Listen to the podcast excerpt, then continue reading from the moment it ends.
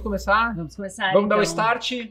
Show de bola. Vamos lá então. Estamos nós novamente na mesa para mais um episódio hoje falando especificamente sobre marketing de influência. É, assunto bem interessante, a gente curte muito. Acho que a Carol, Carol, a gente tá aqui para aprender contigo hoje, tá? Tu Sou vai, eu que vim aprender com você. tu vai fazer uma Imagina. consultoria para nós aqui hoje. A gente já tá tudo de papel e caneta na mão aqui, Já porque assim, ó, é para anotar, anotar então. todas as dicas, é, pegar todo esse teu conhecimento, tá? E ajudar também a galera que tá nos assistindo, que tá nos ouvindo, porque estamos em várias plataformas, né? Spotify aí, para quem quiser escutar, é, Apple, é, Google, estamos também no YouTube, Facebook também, tem uma área de podcasts lá no Facebook, não sei se, é- se vocês sabiam, eu não sabia, fui investigar e eu acabei vendo lá que tem uma versão do Facebook da página que é especificamente de podcasts. Então lá a gente está publicando, além dos podcasts, também os vídeos, porque tem toda uma área de vídeo lá no Facebook que é super interessante. A gente acaba é, ouvindo falar que, tipo, ah, o Facebook, né, Morreu. morreu, não funciona mais. Poxa, mas o que tem de ferramenta lá dentro e o que tem de interação também, que a gente está vendo, assim, muita interação através do próprio Facebook. Bem interessante em relação aos, aos nossos vídeos. Mas fala, não vamos falar sobre nós, né? Vamos falar sobre marketing de influência. É, começando pelos bastidores, vamos apresentar também o nosso querido Rodolfo, que está nos bastidores, nos ouvindo. Fala aí, Rodolfo. E aí, pessoal, tudo certo? Então vamos lá. Uma frasezinha bem inspiracional para vocês hoje. Nós temos, nós temos mensagens. É muito positivo, eu espero. Total, Uma total. mensagem que nos dê ânimo. É essa mesmo. Então vamos lá, pessoal. Olha só, se liguem. Ó. Nunca deixe que ninguém estrague o seu dia. O dia é seu. Estrague ele. Você mesmo. Maravilha. E aí, É nesse embalo que a gente vai. Vamos, Essa vamos é estragar vida. então? Essa é a nossa vida, né? cara?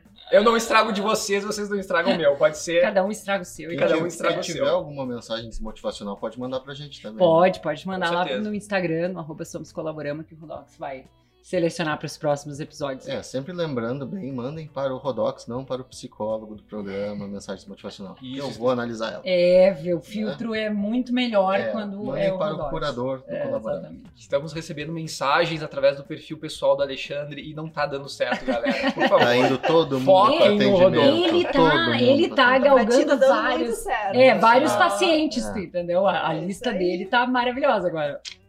Vários prospects. É. Agora, Si, tu que trouxe a nossa convidada, É, fez o eu vou convite, ela aceitou o teu convite. É verdade. Apresenta a Carol pra nós aí. Carô, é um grande prazer te ter aqui com a gente, de verdade. Prazer é meu, A gente se conhece há um tempinho e é muito legal poder contar com vocês, assim, com a experiência de vocês e colaborar aí co- com a nossa, com a nossa audiência e, e poder dividir, que esse é o nosso objetivo também, né? Que cada um de nós possa dividir um pouquinho da sua experiência para formar aí um, um monte de novas experiências também. Então eu já vou começar te perguntando por que jornalismo, moda e branding? Eita, vamos lá. Isso aí me deixou bem curioso, tá? Pois é, Essa né? mistura, Dei uma esse volta mix. interessante. Mas tem uma explicação. O jornalismo é aquela escolha que a gente faz com 18 anos, né? Quando ninguém tem muita certeza ainda do que quer. Eu sabia que eu tinha habilidade para escrita, mas eu não tinha certeza absoluta se era o jornalismo o caminho que eu tinha que seguir. Mas me parecia o mais óbvio diante daquilo que se apresentava durante a minha vida escolar, enfim, e o que eu tinha mais desejo de fazer. Então, cursei o jornalismo na graduação na Unicinos, Você me escreveu E- bem? O Olha- português era tu tirava nota máxima na escola? Sim, vamos falar só de português, literatura, biologia, Ai, nerds, amamos nerds. inglês. Tá aí, matemática. Não, química não, nem física. Por isso que a gente tem sócios, né, cara? Exatamente, exatamente. Alguém tem que fazer Alguém essa parte. tem que fazer afinal, essa né? parte. Alguém apresentou o Carlos, hein? Ninguém te Não, apresentou, ninguém né? apresentou, ele Depois- tá quietinho lá. De- Depois tu vai dar um pulo aqui também. É, daí dá um oizinho. Enfim, comecei no jornalismo muito por isso. E quando eu concluí o curso, eu percebia que eu não tinha noção nenhuma ah, administrativa ou até de marketing para fazer uma marca dar certo. Só, não só comunicá-la, né, mas fazer ela funcionar como uma marca mesmo. Então eu fui estudar o marketing de moda na pós-graduação e juntei o que eu gostava, que era moda, comunicação, marketing, entendi mais como negócio aquilo que eu estava afim de fazer. Ainda assim eu fiquei insatisfeita. Não pelo jornalismo em si, nem pelo marketing, que eu estava bem servida com aquilo que eu estava estudando e que eu estava vivendo na época. Mas eu queria entender como construir, como consolidar uma marca para poder fazer isso pelos meus clientes também. Eu ainda não tinha agência na, nessa época. A gente começou a ter a Core ali no finalzinho do meu MBA, que era de branding. E aí eu consegui ter mais noção assim de que tá, agora eu me sinto pronta para ter uma empresa e atender os clientes do jeito que eu acho que funcionaria melhor. E aí a gente começou a Core. Mas tu tinha experiências, né, eh, no mercado, dentro de agências, Sim. dentro de negócios, de comunicação. Tu foi agência e foi cliente antes da Core. Fui, mas não fui cliente da maneira como a gente atende os clientes hoje. Era uma, era, era uma outra relação, assim. Eu fui agência como produtora de conteúdo, como assessoria de imprensa por muito mais tempo do que em produção de conteúdo. E na Core a gente entende isso tudo de uma maneira um pouco diferente, sabe? Mas assim, as minhas experiências profissionais me fizeram criar a Core, nós dois juntos, da maneira que a gente acredita que funcione, né? Então, sim, fui de tudo um pouco antes disso. Fui veículo também. Tu foi o jornalismo essência. É, Também. não aquele chão de redação, assim, sem feriado, sem fim de semana, sabe? Aham, sim. Mas sim, fui um pouquinho de redação Cobrindo também. enchente. É, não, nem incêndios, nada desse tipo. Mas sim. Mas é legal, né? Esse, ter esses dois lados, assim. Acho que especialmente pra, pra gente que, que, que tem uma empresa que presta um serviço, ter sido cliente, né? Quer dizer, estar do Sim. outro lado, acho que ajuda muito ah, ter uma noção mais, sabe, uma, uma visão mais completa realmente de que necessidade eu tô atendendo, que necessidade eu gostaria de atender, que é muito o que tu comentou sobre porque tu e o Carlos fizeram a Cor, né? Sim. De atender algo específico e especial, assim, né? Uhum, sim. Mas era uma tendência que vocês queriam atender ou era algo que vocês viam que não, não tinha no mercado e que precisava ser entregue? Com relação ao marketing de influência, É, é, com relação a vocês fazerem esse movimento de, de abrir um negócio no segmento de, de marketing Focado nisso, né? Sim, pois é. Então, a gente começou assim muito porque eu vim da assessoria de imprensa, de muitos anos trabalhando em agências nesse formato. E a gente entendia, eu mais do que o Iop, porque ele vinha de, uma, de um outro rolê, mas eu, por estar muito dentro da assessoria de imprensa, não conseguia mais entender aquilo como algo que fizesse sentido porque a gente estava vivendo, que era uma, um início no digital muito forte com relação à presença das marcas e a influência no sentido das pessoas fazerem parte daquilo, ditarem o que vai funcionar e não mais os veículos, né? A gente estava aprendendo a usar a influência de, uma, de um formato diferente. Então a gente achou que tá, agora tá na hora da gente investir nisso aqui, desse jeito, e naquela época não se chamava marketing de influência, né? Não faz tanto tempo assim, mas ainda assim mudou muito desde então. Então a gente começou como uma assessoria de imprensa focada em ah, blogs e, e blogueiras mesmo, né? Youtubers na época também. Até uma pergunta interessante para quem está tendo contato com isso hoje pela primeira vez: o que é o marketing de influência? O marketing de influência é uma das ramificações do marketing, né? A gente vinha falando sobre isso no caminho até, ai, que a gente tem que parar de falar em marketing digital, porque é marketing no digital, né? O marketing é marketing em qualquer lugar. E o marketing de influência é mais um braço disso, né? São as pessoas que geram conteúdo e influenciam a partir disso. Não necessariamente gerando conteúdo específico de moda ou qualquer nicho que seja, porque agora é super amplo, né? Mas que a gente entende que influenciam outras pessoas a consumirem ou a entenderem melhor algumas movimentações, enfim. A gente gosta muito de trabalhar, por exemplo, com micro-influenciadores e nano-influenciadores, que são pessoas menores, mas que têm um impacto muito grande no seu entorno. Então, o marketing de influência tem muito a ver com isso, dar voz às pessoas, né, e, e entender que elas são um caminho mais curto, talvez mais confiável, para passar uma mensagem do que grandes veículos, por exemplo. Não que uma coisa anule a outra, tá? Não quero brigar com nenhum jornal, revista aqui, né? nem coisa nenhuma. Elas são, elas trabalham juntas, né? Eu acho que os veículos e os influenciadores, por exemplo, são complementares, né? Sim. Não, não se sobrepõem. Claro que dependendo do tamanho do budget ali, né? Do investimento que cada marca vai ter, tu vai ter que escolher entre um e outro. Sim. Mas basicamente eles são, são ações complementares, né? Uhum. Eu acho que até é legal quando o veículo consegue exponencializar a ação do, da marca ou do influenciador que está ali fazendo um projeto para uh, pra gente, né? Tu acha que marketing e influência podem ser considerados sinônimos? Nossa. Nunca pensei sobre isso, mas acho que sim, né? Acho que sim. Porque a gente depende uma coisa da outra, né? O marketing como um todo é, é fortalecer uma marca e fazer ela acontecer. A influência vem para dar um gás nisso. Então, sim, eles são complementares. eles São... É uma ferramenta, né? Exato, de é mais uma ferramenta. É, e querendo ou não, a gente vê isso ser usado, né? O Gui falava antes do Facebook ali. O Facebook, quando ele come- começou, digo, quando ele chegou pra nós, começou não, né? Quando curtia uma página, aparecia lá, Simone curtiu, e eu acabava curtindo porque ela veio, ou seja, eu já era influenciado porque um amigo estava Exato. interagindo com aquela marca ou com aquela instituição, empresa. Né? É, é um movimento bem orgânico, né? E a gente tem essa. Tu melhor do que ninguém aqui entre nós quatro pode dizer isso, né? A gente tem essa necessidade, não uma necessidade, mas a gente se sente influenciado pelo movimento do outro. É meio que, ah, manada, né? Vou pra manada. A gente vê isso acontecendo na influência de uma maneira positiva, quando ela é feita de uma maneira positiva, é claro. Então, o influenciador não é necessariamente apenas aquela pessoa que tem uma, uma grande audiência. Não, de forma alguma. Não, não. Inclusive, a gente curte quando tem um tipo muito específico de divulgação de produto, de nicho, ou até em uma, em uma localização que, né, que faça sentido trabalhar com uma pessoa menor. Geralmente, ela tem mais impacto de um- do que uma pessoa gigantesca. A influência pode vir de qualquer pessoa.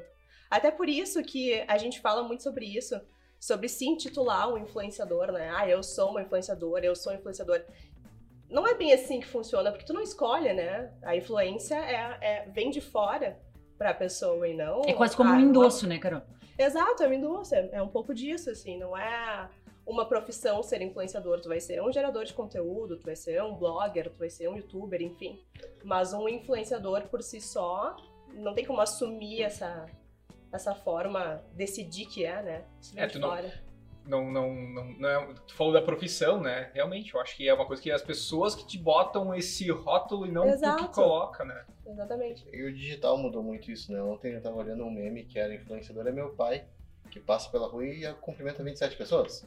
É um influenciador, não é deixa de isso. ser. Mas eram os antigos formadores de opinião que os municípios tinham, né? Exato. Que acabavam virando colunistas, enfim. Líderes comunitários. É, exato. Eles acabavam formando opinião e hoje no digital isso tomou uma proporção maior, vamos dizer assim. Porque eles têm aquele canal pra- pra ter voz, né? E se conectar com pessoas que são a comunidade deles. Exatamente, é um pouco disso, sim. Quem é que tá te influenciando hoje, Carol? Caramba, que me vem assim, top of mind. Desculpa, vou parar de fazer as perguntas. Não, vai. não. eu gosto muito do que a Nath Vosa tem feito.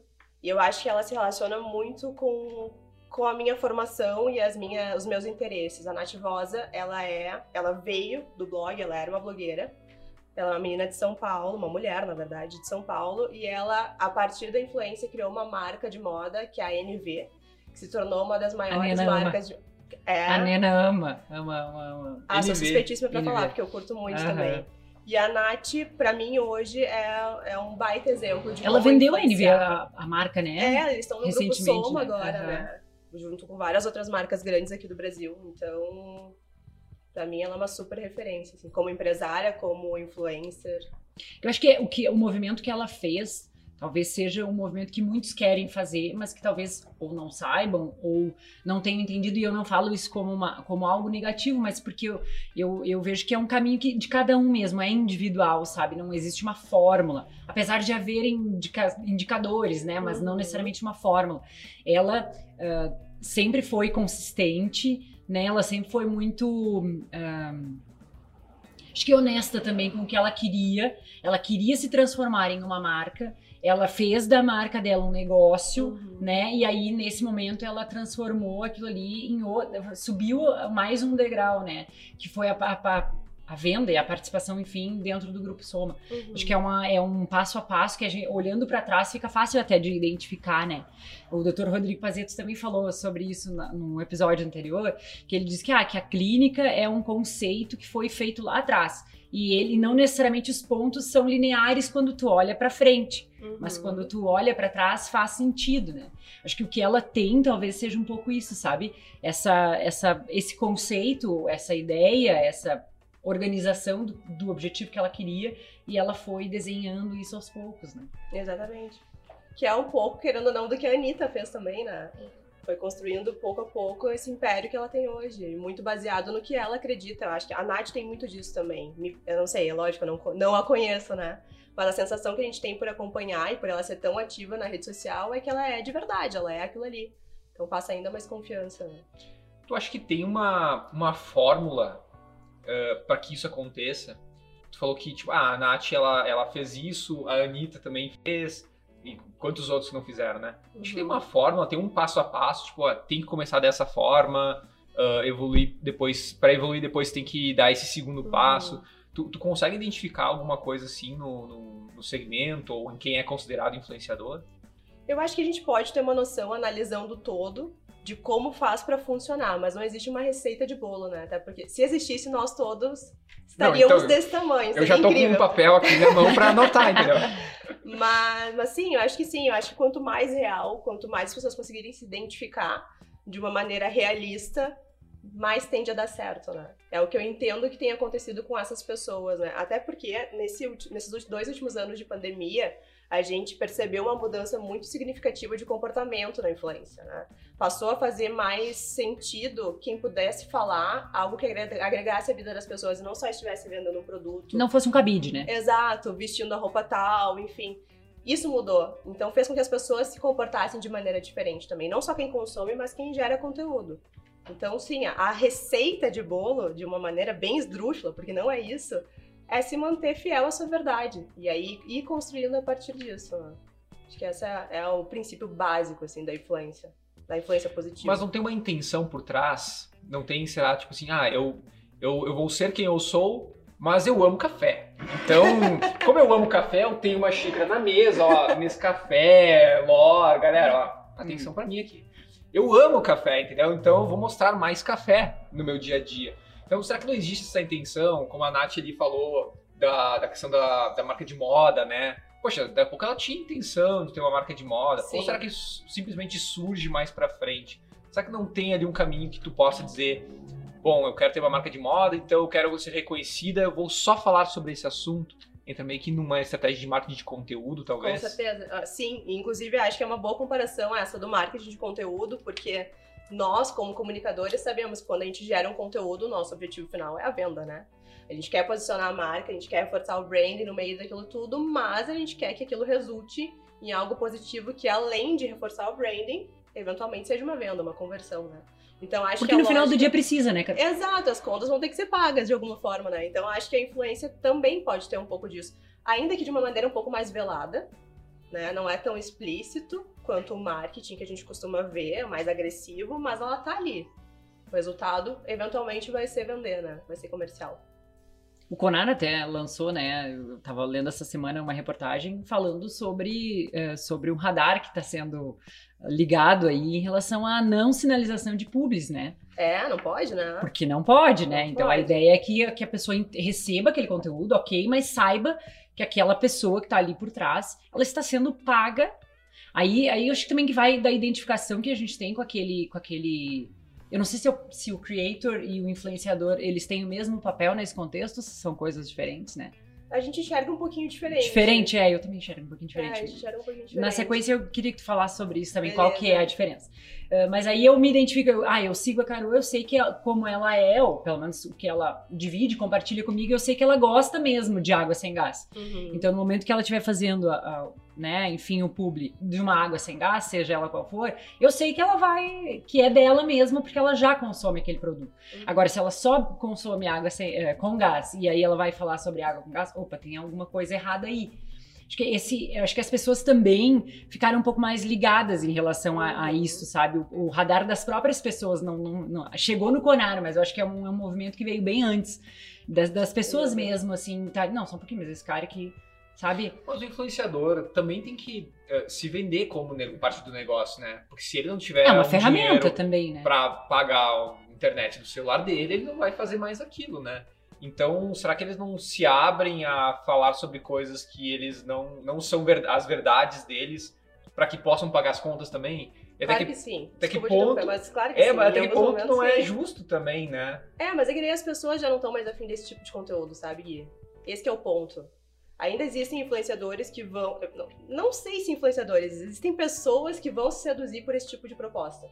Mas quem consumir o conteúdo vai identificar que não é verdadeiro que não é real, que é só comercial aquela relação. Então, Não vai dar resultado. não, não vai, não vai. A ação em si não vai dar resultado. Não vai, mas as- acontece dos dois lados. Acontecem tanto as marcas que propõem coisas desse tipo, sabendo que aquele influenciador não tem nada a ver com o seu propósito, com, as- com a marca como um todo, e tem um influenciador que vai se valer disso porque ele precisa da grana, ou porque ele quer fechar aquele job, enfim. Mesmo que não tenha nada, nenhuma conexão com o que ele costuma falar, né? Então acho que todo mundo tem um pouco de. Tu já trabalhou Então, nesses, é. nesses dois cenários Sim, bastante. de ter muita verdade por trás da, da, da marca e do influenciador e Sim. por ter uma coisa mais maquiada, mais. Uma, uma forçação de barra, vamos dizer assim. Sim, é, no início ali do, do marketing de influência, quando a gente chamava de. O que, que a gente chamava, amor? Ajuda aí. Co- Marketing de relacionamento, talvez alguma coisa assim. Mas enfim. Ah, a gente sentia um pouco disso, porque ainda existiam os macro influenciadores que tinham lá milhões de seguidores e as marcas entendiam que aquela era a pessoa com quem elas tinham que falar. Independente de ela ter conexão com o que a marca É um pensamento meio de. TV, né? Vou dar um Exato. tirão na Globo e alcançar o maior número de pessoas, audiência. né? Vou Mas comprar é por audiência. isso, né? Porque a gente vinha disso, a gente vinha dos atores, das atrizes, dos apresentadores. A a gente- celebridade, né? Das celebridades, exato. E hoje na internet nós também temos as celebridades da Da internet, internet. nativas daquilo ali, né? Então a gente via isso bastante no início, assim. Era, ai, mas eu tenho que falar com. Vou jogar um nome, Tássia Naves, que tem não sei quantos milhões de seguidores. Tá, mas tu tá vendendo calça jeans skinny, ela não usa. Não faz sentido. E ainda assim, não, mas é ela, é o que ela representa. Hoje não, não percebo, pelo menos nos nossos clientes, uma vontade de se conectar, porque eles entendem que não faz sentido. É um desperdício de recurso, de, de, de tudo, de alcance, de engajamento, né? Por mais que tenha aquele alcance, por mais que tenha volume, é, teoricamente, né? Porque a gente sabe que mesmo o influenciador não consegue entregar para toda a audiência que ele tem, né? Ah, ele vai entregar para uma parcela menor se, não tiver, se tiver essa desconexão, né? Se tiver a conexão, entrega para uma parcela maior. Mas mesmo, ah, mesmo com isso, não vale, a- não vale a pena para a marca ter essa, essa exposição Não, não, das, vale, não vezes. né? vale. Não vale porque se perde no discurso, né? Perde aquilo que eventualmente foi construído há muito tempo. Enfim, que a marca levou anos pra, pra entender quem ela era e comunicar isso. Aí se vincula com uma pessoa que não tem nada a ver com isso. Uhum. Não é bacana, né? E qual foi, assim, a, a- o case que vocês tiveram, que vocês fizeram de influência que foi o mais legal, assim, ah, dentro da Core, né? O que, que vocês fizeram, assim, como é que vocês fizeram para esse case ser, ser bem sucedido? A gente tem um exemplo legal que eu gosto de falar, que é com a Coca-Cola, Shoes. Ah, a gente rodou. A Coca-Cola estava fazendo uma campanha, campanha de moda normal, com o Lua Santana. Isso faz uns quatro anos, talvez, já faz um bom tempo. E a gente sugeriu enviar esses produtos, que eram da coleção em que ele estava fotografando, para amigos dele. Só que os amigos do Lua Santana são o Neymar, a Anitta, a, sei Wilson lá, Nunes, né? é, Simone e Simaria, pessoas gigantescas que, via de regra, também tem, seus contratos com outras marcas e, e nem podem usar né, esse tipo de produto ou, ou mostrar em outras marcas. Então a gente construiu um mailing que era grande, a gente considera um mailing relativamente grande, 30 pessoas, 30 amigos do, do Lua Santana, inclusive orgânica, assim, não foi um trabalho publicitário para ativar essas pessoas. Nós fizemos um press kit assinado pelo Lua Santana, então que a gente redigiu os- o- as cartinhas, assim, os cartões, e ele mesmo assinou. Então as pessoas realmente se sentiram presenteadas pelo Por Lua. ele. E isso teve uma, uma aceitação bem bacana, assim, foi um trabalho que a gente se orgulha bastante de ter feito, especialmente por ser um trabalho totalmente orgânico. né? O que, que vocês viram de resultado nesse caso? Foi eh, todos os amigos deles se engajando na ação e fazendo, por exemplo, eh, stories, fazendo Uhum. foto em feed. O que, aconteceu de resultado nesse caso? Aconteceu isso também, das pessoas postarem e, e a rede da Coca-Cola Chu se movimentar bastante, mas aconteceu desse case ser levado para uma premiação da Coca-Cola naquele ano, né? E a Coca-Cola Shoes ganhou uma premiação levando esse case em consideração também, né, durante todo o ano. Uhum. Como ano licenciada, né? É, como Uhum. licenciada, e essa, essa ação foi mencionada como, como case. Ah, que legal. É tão bom, Ficamos né? Quando, quando. Yay! Sim! Yay! Adoro. Então a marca sentiu e a comunidade daquela, daqueles influenciadores também É. perceberam a presença da marca, perceberam aquela comunicação acontecendo. Isso. Foi legal pra todo mundo, foi legal pra quem tava dentro da marca também, né?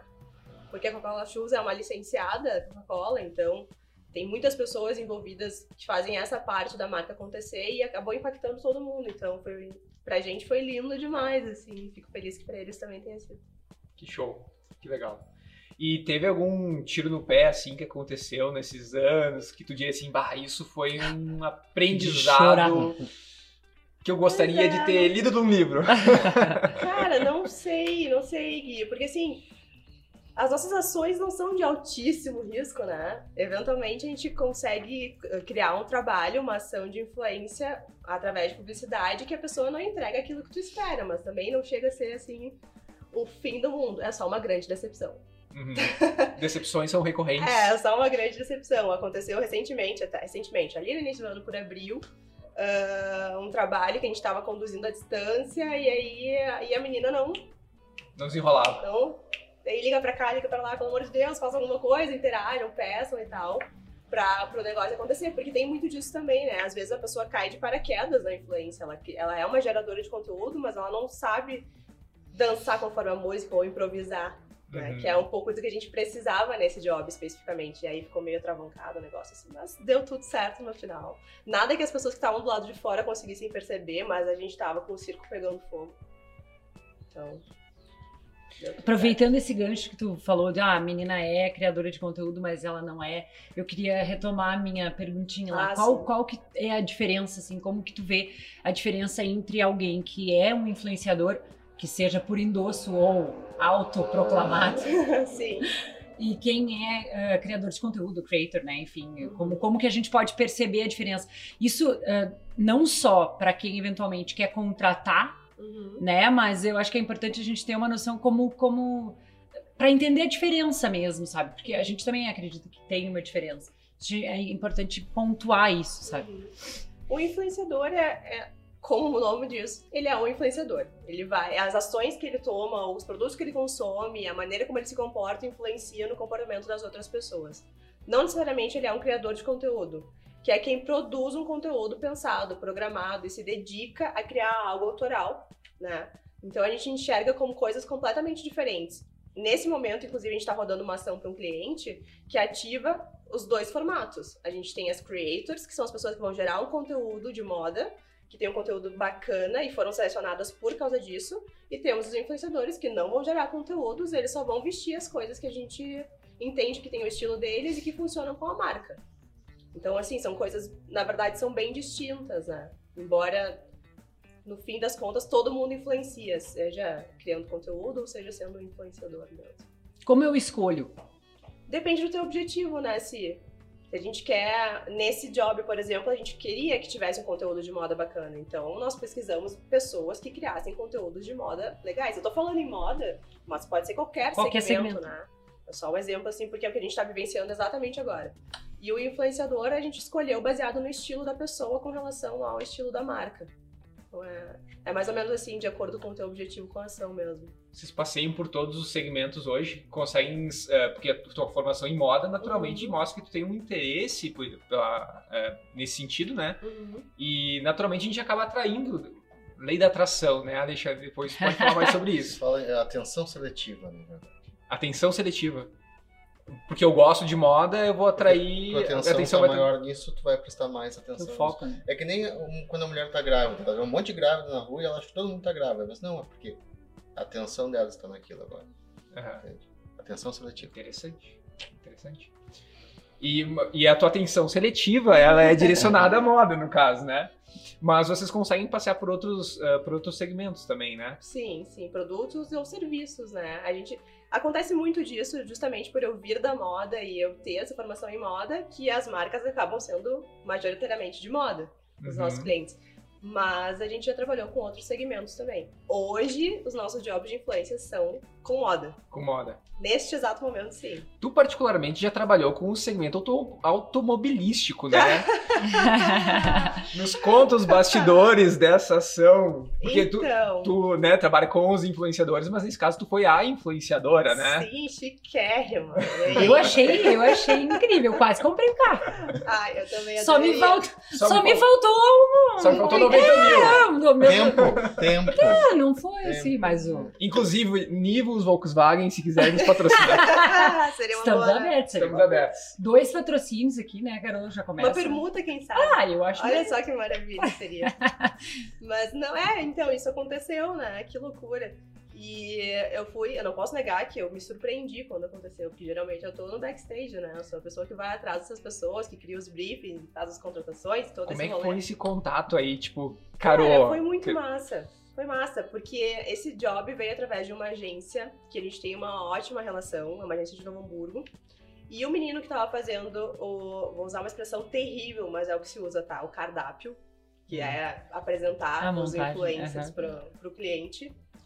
ah, me chamou e perguntou se eu tinha interesse na ação, né? Pediu um orçamento e tal. E eu, caramba, um orçamento! pra esse Oi? tipo de ação. Pra eu trabalhar. Aí bugou, né? É, Bugou, parte- porque se tu fosse orientado, tu saberia dizer, né? Mas depois então, eu faço? Exatamente. Não, o bom foi que eu, sou, eu tinha uma noção, né, lógico, por fazer isso com outras pessoas, de assim, ah, tá, beleza, se eles querem isso de entrega, então o meu envolvimento vai ser esse, isso me gera mais ou menos tanto de custo, biriri, biriri. Então, assim, a parte do orçamento foi legal, mas o impacto de ter sido convidada para esse job foi, foi grande, né? Afinal de contas, eu entendi que eu era uma nano influenciadora nesse momento. Aham. Qual que é o teu canal mesmo? Diz aí pra galera aí, qual É que é o arroba. Carol Tremarim, com N. Mas deixa eu fazer uma pergunta. O quão importante foi pra ti, como a pessoa que geralmente é, faz os briefs, e estar no, no outro papel?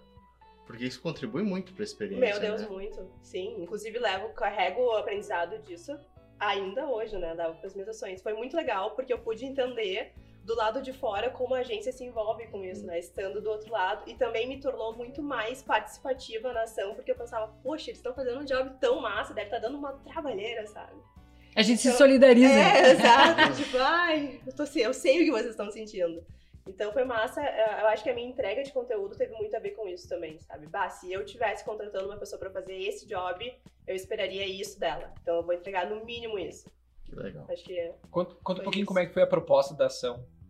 O que, que tu tinha que fazer, Ah, qual tá, era a expectativa deles. É, eu tinha que passar um final de semana com o Nivus, né? O lançamento da Volkswagen no ano passado. Difícil. Foi dificílimo, assim, olha. Muito triste ter que tirar o meu carro da garagem pra botar o Nivus. Foi um horror. Mas então foi isso. A gente teve que. A gente tinha que curtir um fim de semana com o Nivus, não tinha restrição de, de viagem, nem nada assim. Ah, e gerar conteúdo apresentando o carro, as funcionalidades, que ele é um carro super tecnológico, né? Então, ah, por isso que eles entenderam a influência como algo necessário para essa divulgação, porque o carro é todo convidativo para interagir, é todo todo moderno assim. Então, ah, foi isso, eu tinha que gerar conteúdo passando um final de semana com o carro. E aí nesse briefing tinha, ah, por exemplo, precisa parecer que tem o sistema tal multimídia. Daí tu tem que usar um sistema tal. Ah, tu precisa mostrar que o porta-mala tem tantos litros. Aí tu enche o porta-mala de coisas, enfim. Mas tava bem, perdão, bem solto, sabe? Tu tinha as diretrizes, né, do que, que era obrigatório fazer ou, acontecer, mas a partir disso aí, a partir disso aí tu tava livre pra criar. Exatamente, eu tinha. é, e isso é uma coisa que a gente faz muito nos nossos jobs também. Deixa o creator ou o influenciador livre pra Uhum. criar os moldes dele, né? O que, que tu escolheu criar nesse caso da News? Foi, foi bem legal, a gente fez, fez um. Primeiro, foram duas entregas, né? A agência acabou me chamando pra fazer também uma entrega com o fotógrafo e o videomaker deles. Então, ah, eu pude usar no meu material o material gerado pela agência, que foi ótimo, porque tava com qualidade sensacional. Fizemos um vídeo e fizemos as fotos com o Nivus. E depois, daí, no meu dia a dia, porque eu de fato usei o carro Uhum. tudo, usei no meu fim de semana, eu gerei stories, conteúdos de stories e, e reels pra, pra mostrar o, o carro. Tu não viajou pro Rio de Janeiro, né? Era só um fim de semana, tempo. Era- Mas a gente rodou bastante, assim, foi massa. E eu quis testar o carro de verdade, né? Aham. Não só falar bem dele, mas falar bem dele com propriedade. E eu, e eu juro pra vocês, eu não conseguiria se fosse de um jeito diferente, porque eu tava apaixonada. Sigo apaixonada. O carro tá aprovado, então. Aprovadíssimo, nossa. Quantos influenciadores eles acionaram nessa ação? Eu acho que foram seis. É porque tinha, tava- era uma ação que tava rodando no Brasil inteiro, né? Aham. E aqui no Rio Grande do Sul éramos nós. Eu acho que era, eram seis, eu e mais cinco. E de várias cidades Eu diferentes. vi a assim, Juliana? Moscofia também, a fotógrafa. É, a Ju também Eu tava. acompanho ela aham, e ela participou também. Mas foi massa, porque assim, tipo, no Rio de Janeiro tava, sei lá, o Caio Castro. Ai, por Em São favor. A Carolina. Yeah! Não, Então, não, não foi reuniram todo mundo pra tirar uma foto juntos? Não, como assim? infelizmente não pude Ah, tietar. que droga. Mas foi muito legal. Mas é uma, é uma ação que acontece, por exemplo, só no lançamento da marca? Ou é uma que acontece com certa frequência? Porque seis influenciadores para uma marca do tamanho da, da, da Volkswagen, né, de um lançamento como esse, é pouco? É, é muito? A gente consegue ter um termômetro de uma ação como essa? É, talvez a frequência pudesse ser um pouco maior. Só que o que, que rolou, né, Guida? Logo depois disso, as montadoras não conseguiam mais entregar os carros. Porque com essa ação especificamente, deu super certo. E vendeu real Nivus. Então não tinha mais Nivus em Novo Hamburgo, por exemplo. Ah, então, Ai, assim, que linda! Chama o Caio Castro! Chama a Carol! Chama a Carol, ela vendeu Não, pra ela tirar uma foto com ele. tipo, É. Ou manda jobs também. É, tem outra, ah, é, toda vida. Não, por favor. Mas, mas sim, então, a- acho que talvez a frequência pudesse ser, ser maior, mas para aquele momento foi massa, assim, funcionou. Uhum. Era o que precisava para fazer acontecer a- o objetivo da marca ali Sim. e tudo mais. Sim. Show, que legal. Eu tenho uma pergunta. Tu antes falava da pandemia, né? Desses dois anos que a gente viveu. E, e a gente estava lendo esses dias, a gente até compartilhou no nosso grupo sobre a criação de conteúdo, como ela aumentou na Uhum. pandemia. Como é que tu vê a relação disso com o marketing de influência? Assim, tu vê que teve mais possibilidades, as pessoas passaram a ver de uma outra forma. Como é que tu enxerga a, a relevância de- dessa crise sanitária dentro desse, desse contexto? Sim, com certeza teve um impacto enorme, né? Não só na maneira como as pessoas consumiam, porque passaram a consumir muito mais rede social, ou seja, já era uma coisa frenética, ficou ainda mais, e isso é bom e ruim, né? Saudável e não. Tu pode falar sobre isso 55 vezes melhor do que eu. Ah, então, sim, a gente conseguiu perceber que teve, um, teve muito mais alcance, muito mais envolvimento com o marketing de influência e teve muito mais gente disposta a gerar conteúdo massa, né? Sair um pouco daquele cabide, como a Si mencionou antes, e gerar um conteúdo que realmente seja relevante, que cause um impacto positivo em outras pessoas. Então, a- e, e que bom que isso aconteceu, porque estava ficando muito cansativo a gente enxergar as pessoas como os produtos, Uhum. né? Afinal de contas, elas têm um poder criativo por trás disso que pode ser usado e deve ser usado. E agora, me parece, com esse movimento, que as pessoas entenderam que não, peraí, a gente pode consumir alguém que gera um conteúdo massa e que continua tendo o estilo que eu curto, ou que fala da maneira que eu me identifico, e ainda assim essa pessoa vai ser interessante pra mim, vai me agregar alguma coisa. E esse movimento com certeza veio com, com muito mais força durante a pandemia, porque as Deu pessoas estavam muito mais conectadas. boa, né? Mas uma coisa, né? Eu tenho uma filosofia que a gente sempre tá influenciando alguém, alguém sempre tá se inspirando na gente, não importa o tamanho que a gente tenha. Mas a gente ainda vive muito na bolha de tu ser medido pelos likes ou pelos seguidores.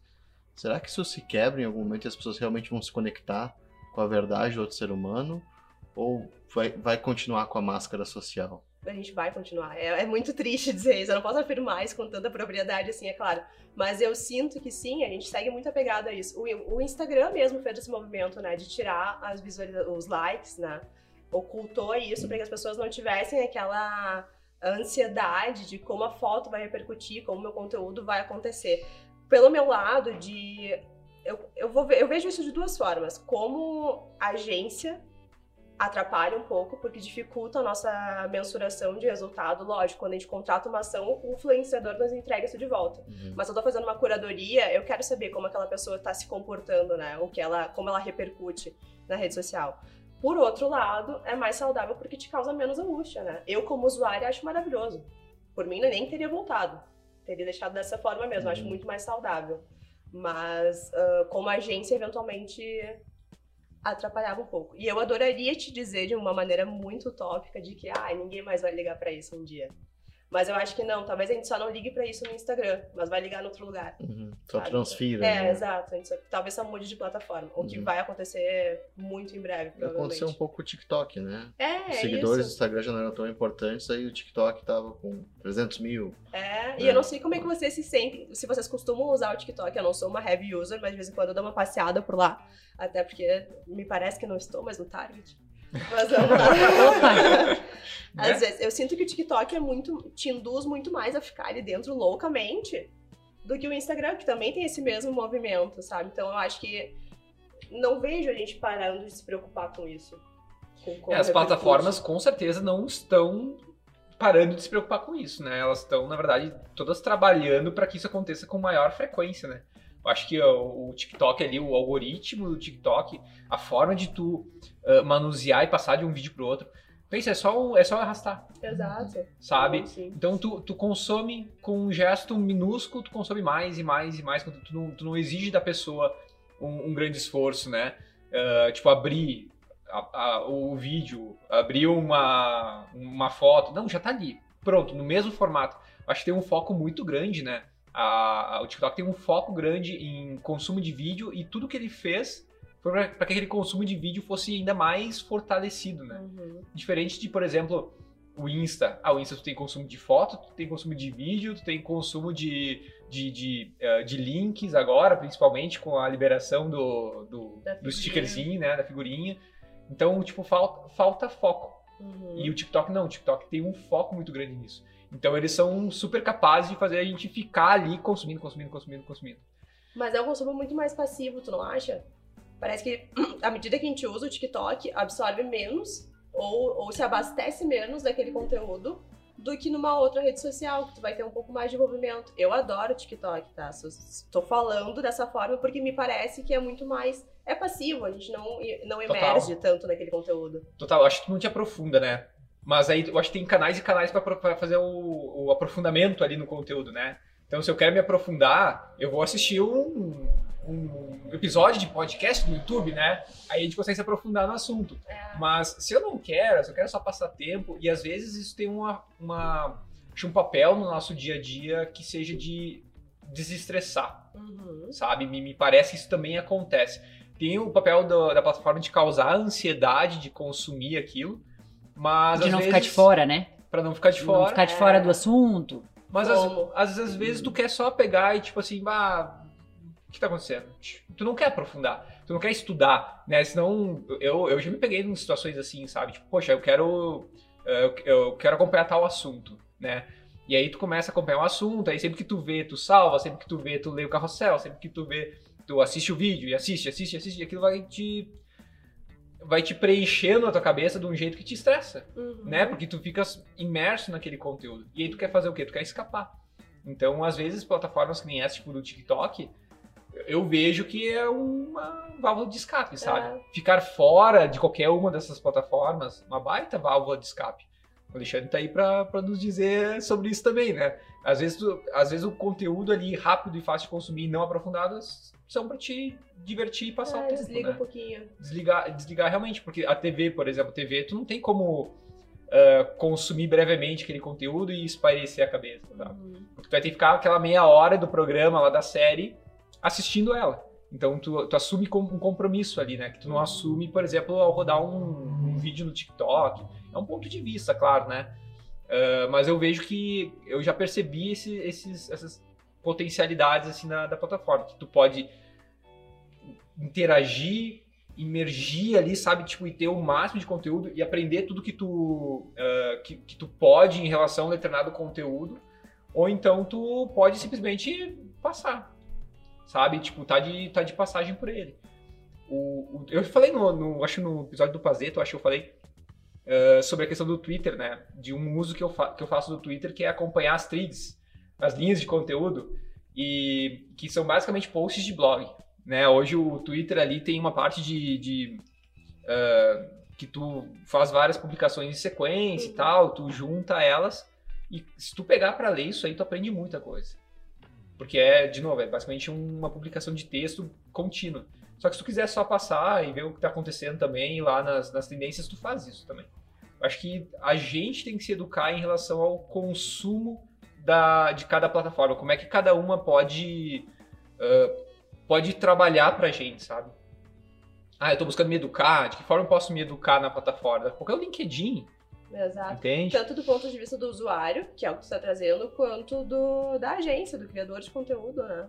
É, ele tem um, tem um papel ali também, porque, por O exemplo, canal quando eu, é importante, né? É, exato. quando eu escolho um canal, eu vou ter que me comportar conforme aquela, aquela plataforma propõe, né, para os seus usuários. Então isso acaba te moldando também como influenciador, acredito eu, como um creator de conteúdo. A gente, quando pensou aqui na, na nossa estrutura, a gente pensou, poxa, qual é a característica dos canais. São múltiplos canais. Então a gente tem aqui uma estrutura pensada para justamente conseguir atender a característica de cada um desses canais, seja no áudio, seja no vídeo, e evolução constante, né? Uh, agora, o, o, influenciador, ele vai provavelmente ter que escolher um, um, canal que ele sinta empatia, que ele goste daquele formato de conteúdo, para que ele seja verdadeiro, que a gente falou antes, né? Porque senão ele vai ter que maquiar aquilo, vai ter que construir uma coisa que não, que não é verdadeira, né? E isso foi uma, uma, uma, discussão que a gente teve aqui, né? Tipo, ah, qual canal a gente quer se fazer presente, né? Que canal a gente pode construir esse conteúdo? Que canal a gente pode colaborar realmente com o conteúdo? E a gente entendeu que esse formato aqui é um canal que a gente se sentia confortável. Né? Então, tipo, tem uma verdade aqui por trás do que a gente está fazendo hoje, né?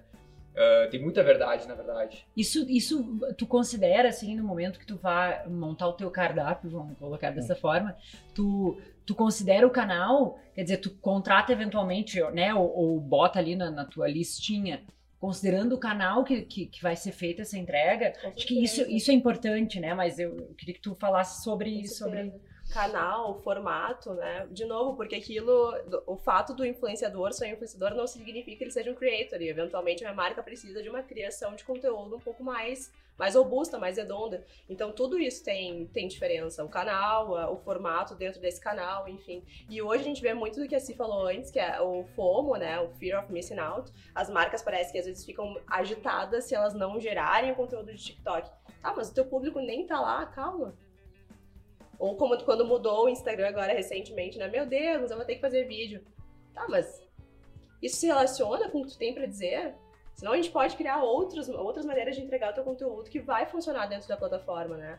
Então, então assim, tem muito disso. As, as, diferenças são, são latentes dentro de cada uma das plataformas. Ah, mas tá todo mundo lá. Eu tenho que estar tá é, lá também. Eu tenho que estar tá lá. Como é que eu não vou estar? Tô desperdiçando quem tá lá. Tá, mas se quem tá lá não é quem te interessa, tu vai desperdiçar teu tempo lá né? Vai desperdiçar energia, recurso, enfim. Um pouco daquela ideia do. Uh, ah, quanto mais eu alcançar, mais retorno eu vou ter. Mesmo que o retorno seja uma porcentagem baixa, mas se eu alcançar mais, eu vou ter mais retorno.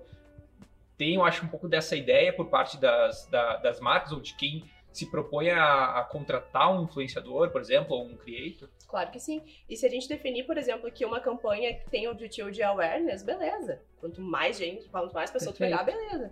Mas se for conversão, daí tu tem que estar na pessoa certa, né? Tu tem que estar no canal certo, no formato certo. Aí entra as questões de funil, né? Total. De tu entender qual que é o canal que vai trabalhar para atrair, qual que é o canal que vai trabalhar para te, te, relacionar e estreitar aquela conversa e qual que vai funcionar para às vezes pode ser o mesmo canal, né? Isso. Mas às vezes são canais diferentes. Tu tem que fazer com que a pessoa saia de uma rede social e entre por uma lista fechada, por exemplo. Né? Então tem aí entra estratégias de marketing digital mesmo, marketing uhum. de conteúdo, onde o influenciador e o criador ele vai ter, ele não vai ter a função geral ali do funil, mas ele vai ser geralmente um, vai ter uma função lá no, no topo, né? Topo ou meio. Tu vê o influenciador assumindo quais papéis assim, principalmente hoje? Eu acho que ele tá. Ele depende muito da marca, né, Gui? Por exemplo, de novo, trazendo o exemplo da Nath Vosa. A Nath Vosa é a marca dela. Uhum. Então ela vai estar tá no topo, né? Ela é, ela é essencial naquele, no rolê dela, ela é essencial. Uh, e a, depende muito da marca, eu acho que tem a ver com, com o que ela espera da ação e com, com o que funciona para ela. E, eventualmente não vai ser nenhum influenciador, né? Não faça sentido ter um influenciador. Porque isso também tem um pouco do FOMO, né? Ah, mas todo mundo precisa de um influenciador para crescer. Não. Ou tu pode ser um influenciador da tua marca, querendo ou não, é o que todos nós fazemos, um pouco com as nossas empresas, né? Então... Qual a importância do marketing de influência nas estratégias de hoje para as marcas? Para uma marca Cara, pequena, para uma marca grande, tu consegue ver diferenças? Vejo e acho que, que é importante, mas não é essencial para todas elas, justamente para não criar essa angústia assim, de como é que eu não vou fazer uma ação de marketing de influência. Acho que, de novo, tá super a ver, tem super a ver com os objetivos da marca e com quem ela é. Acho que se não faz sentido, não, não, não exige esforço para isso acontecer.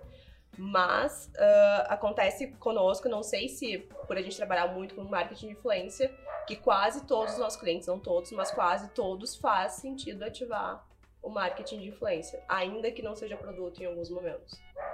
E como é que vocês chegam nessa clareza? Tem uma pergunta que tu faz que tu consegue desvendar esse universo, tipo assim, olha, teu objetivo não tá claro, e aí tu pergunta, faz essa pergunta e, tipo, elucida. Tem algo assim?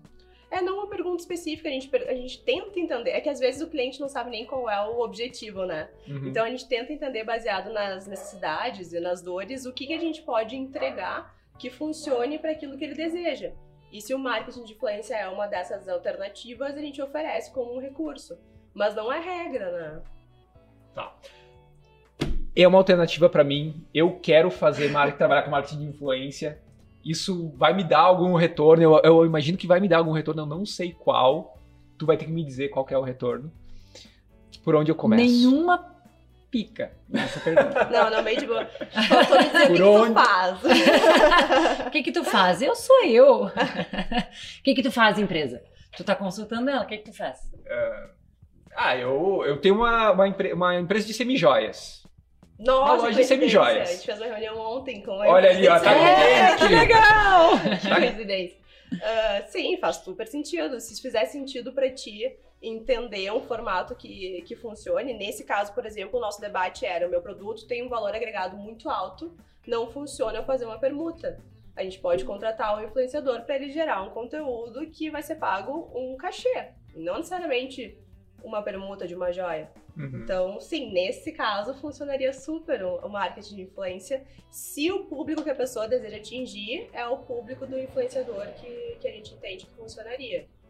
Se for, por exemplo, uma joalheria mega tradicional da cidade, que existe sei lá quantos anos e quem consome lá é, chutando, 60 a mais, talvez não seja no marketing de influência a solução de comunicação que tu vai encontrar. Talvez seja vestindo a senhora da idade tal que vive em tal lugar.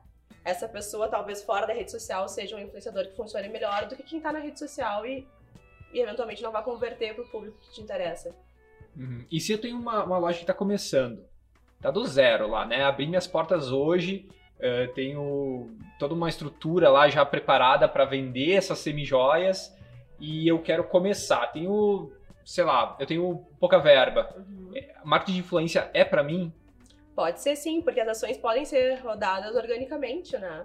Não necessariamente precisa ser paga para a pessoa falar sobre o teu produto. A diferença desse formato de ação é que a gente não exige geralmente uma contrapartida e trabalha com um micro influenciador, que seria o que eu fui para Volkswagen, foi um trabalho pago, mas eu poderia ter feito um trabalho orgânico para alguma outra marca que fizesse sentido para mim também. Então, geralmente a escolha é baseada nisso. Se a marca se relaciona com um micro-influenciador e se esse micro-influenciador está disposto a receber um presente, que é como a gente chama, afinal de contas é orgânico, eu não tenho contrapartida nenhuma, funciona para qualquer formato de empresa, de qualquer tamanho. Uhum. Então, o marketing de influência ele é para qualquer um. Pode ser para qualquer um, Pode ser sim. um. Desde que tenha, acho que a questão da, da conexão Desde que com faça sentido. o influenciador. É isso.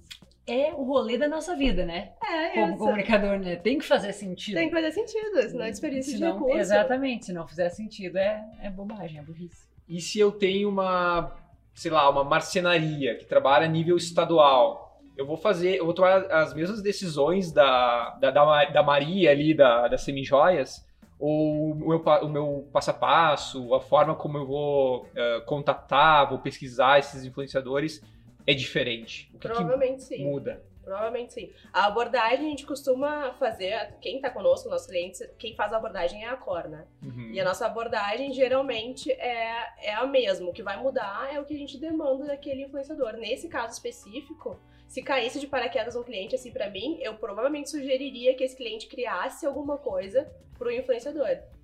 Em contrapartida. Ah, sei lá, eu, fa- eu crio móveis, eu, enfim, faço qualquer coisa desse tipo. Ou não, eu quero que as pessoas conheçam o meu processo produtivo. Traz a pessoa lá pra dentro e a gente faz um takeover, mostra como é que é o teu processo produtivo, enfim. Eu Uhum. acho que sim. O influenciador ele vai lá e vai produzir um conteúdo como um creator, no caso. É, a gente costuma chamar de takeover essas ações de, de que o influenciador vai até a marca e, e acompanha algum processo interno. Ah, eu curto muito fazer esse, esse formato de ação direto na rede social do cliente. Então o influencer entra na rede do cliente e gera o conteúdo. Meio que Estando ali ali, né? É, como se fosse um making off, assim. Então funciona legal também. E, e como é que eu sei que eu vou me beneficiar disso? Como é que eu sei que, tipo, vale a pena, eh, não vale a, que, que não vale a pena, por exemplo, eu parar na frente da câmera e produzir aquele conteúdo? Vale a pena eu terceirizar com alguém? Uhum. Co- Como é que eu, como é que eu sei, assim? Na real, né, Gui? que Tem bandeirinhas, vale- tem dicas assim que diz, olha, É, tem uns caminhos, mas sempre vale a pena. se- é lógico, se a pessoa estiver disposta a gerar o seu conteúdo, eu acho interessante que ela esteja ali, disponível para a sua marca, né? Eu fa- procuro fazer isso pela Core, por exemplo. O Yop é mais low profile, ele fica mais na dele, mas eu me sinto mais à vontade para fazer isso. Eu acho que se a pessoa tem aptidão e tem se sente ok para gerar o seu próprio conteúdo, ela tem que estar ali. Agora, eu também acho que, que as marcas precisam de uma figura humana, não sendo o dono da empresa, que seja alguém que possa falar por elas. Então, sim, eu acho que precisa de alguém ali. Porque construção de conteúdo no digital, ela passa por todo um. Tem um processo ali, né? Tipo, bah, eu tenho que produzir aquele conteúdo, eu tenho que dedicar meu tempo, eu tenho que pensar que tipo de material que eu vou Uhum. fazer, eu tenho que abastecer os canais ali em que eu, em que eu vou trabalhar. E aí eu tenho um influenciador que vai me me dar esse suporte, né? O influenciador vem antes ou vem depois? Se eu começar com o influenciador sem ter conteúdo no meu canal, por exemplo, faz sentido? Não, não acho que faz. Acho que o dever de casa é sempre a gente fazer o, o pão com ovo ali, o básico, sabe? Que é saber o que as pessoas vão encontrar quando elas chegarem na tua rede social. Porque eventualmente o influenciador não vai estar na rede social, como o exemplo da senhora que eu trouxe. Mas levando em conta que ele esteja, tá? Se as pessoas são carregadas para algum lugar, se a audiência do influenciador é carregada para algum lugar, esse algum lugar tem que estar abastecido de informação, né? Então é importante que alguma coisa já esteja acontecendo ali, pra gente não carregar as pessoas pra, de lado nenhum para lado nenhum e Uhum. perder esse, esse caminho. Então, o marketing de influência não é o primeiro passo que eu dou como negócio. É, ele vai primeiro, primeiro eu tenho que me estabelecer ali de alguma forma no digital para depois trazer alguém que impulsione aquele conteúdo, que impulsione o meu negócio. É, é basicamente essa a, a ideia em relação ao, ao, ao trabalho. Eu acho que se ele fizer desde o início parte de uma estratégia de marketing maior, faz sentido ele estar ali. Tá? Eu, então, assim, se a gente fosse construir hoje uma marca do zero, nós começaríamos focando no conteúdo e logo após viria um pouco da influência. Pode acontecer isso tudo, isso tudo ao mesmo tempo, mas acho importante que essa cama esteja pronta para quando a pessoa chegar até a rede social da, da marca, ela já saber o que ela vai encontrar. Então, se tivesse que hierarquizar esses Uhum. serviços, o marketing de influência, pela lógica, deveria vir um pouquinho depois, mas não né, E como é que eu depois. Como é que eu faço esse processo, né? Por exemplo, eh, ok, eu sou a Maria, né? Tenho a minha loja de semijoias lá e, e eu não consigo terceirizar esse serviço. Eu Uhum. tenho que fazer por conta, né? Porque eu tenho uma verba baixa, porque eu, enfim. Ah, como é que eu começo? Eu começo olhando na minha própria rede, ou, ou- ou escolhendo um, um canal, por exemplo, bom, eu primeiro o Instagram, é, eu sei que é o Instagram que eu quero estar. Uhum. Depois, quem está no Instagram próximo de mim, eu olho para minha cidade, para minha região. Como é que eu começo? Como é que eu, eu, eu faço isso? Para marcas pequenas, eu falo disso em alguns IGTVs passados. Quem quiser, tiver curiosidade, quiser dar uma olhada nesses vídeos, eu falo muito sobre marketing de influência para pequenas empresas, que é um pouco desse caminho, assim, Gui, que é começa a olhar para quem tá perto de ti, quem já consome o teu produto ou quem tu entende que vai se identificar, ainda que não consuma. E de novo, não vai ser a fulana que tem um milhão de seguidores, talvez seja tua vizinha, tua prima, tua mãe, não sei. Mas a pessoa que tá perto de ti, né? O influenciador não precisa ser alguém gigantesco. Até porque a gente sabe que hoje os micro e nano influenciadores convertem mais em proporção do que os grandes, né? Do que os gigantescos ou até as celebridades. Então, vale ficar atento quem tá, a quem tá ao redor, né? Existe resistência ainda eh, das empresas, né? Das marcas, enfim. Falo empresa, né? Mas porque às vezes são empresas, não são marcas. Uhum. eh, em contratar, em receber de repente como sugestão mesmo esse micro, esse nano influenciador, porque o, o Alexandre ele falou antes, né? E tu, tu confirmou, quer dizer, ah, ter muitos seguidores é importante, é Uhum. legal estar associado também, porque é endosso, né? A gente empresta, da, falando aqui, imaginando que eu sou uma marca, é legal eu ter alguém que eu admiro, né? Falando sobre mim. É, é um movimento que é natural, mas quer dizer, esse- essa aceitação de daqui a pouco trabalhar com alguém que é menor, isso, isso melhorou com a- com- ali ne- nesses últimos anos. Talvez eu não sei se a pandemia influenciou isso. Eu imagino que sim, porque eu acredito que tenha havido uma ressignificação também, né? Do próprio uso da rede. Tu falou um pouquinho antes sobre isso. Então, é- hoje ainda as empresas e as marcas elas estão resistentes em, em aceitar esse micro e esse nano influenciador? Ou já, tipo, melhorou real, assim? Melhorou real, melhorou É. muito, sim. Ah, hoje e desde sempre, a principal preocupação de algumas empresas, especialmente as maiores ou mais tradicionais, é no que eu vou ganhar com isso, Uhum. né? Como é que eu vou mensurar o resultado dessa ação? E realmente, em alguns momentos, ele não é tão palpável quanto uma quanto um patrocínio, por exemplo, que tu vai carregar a pessoa para o teu site, tu vai conseguir mensurar quantas vendas tu, tu fez a partir daquilo. Claro que tem- existem maneiras de fazer isso dentro do marketing de influência, né?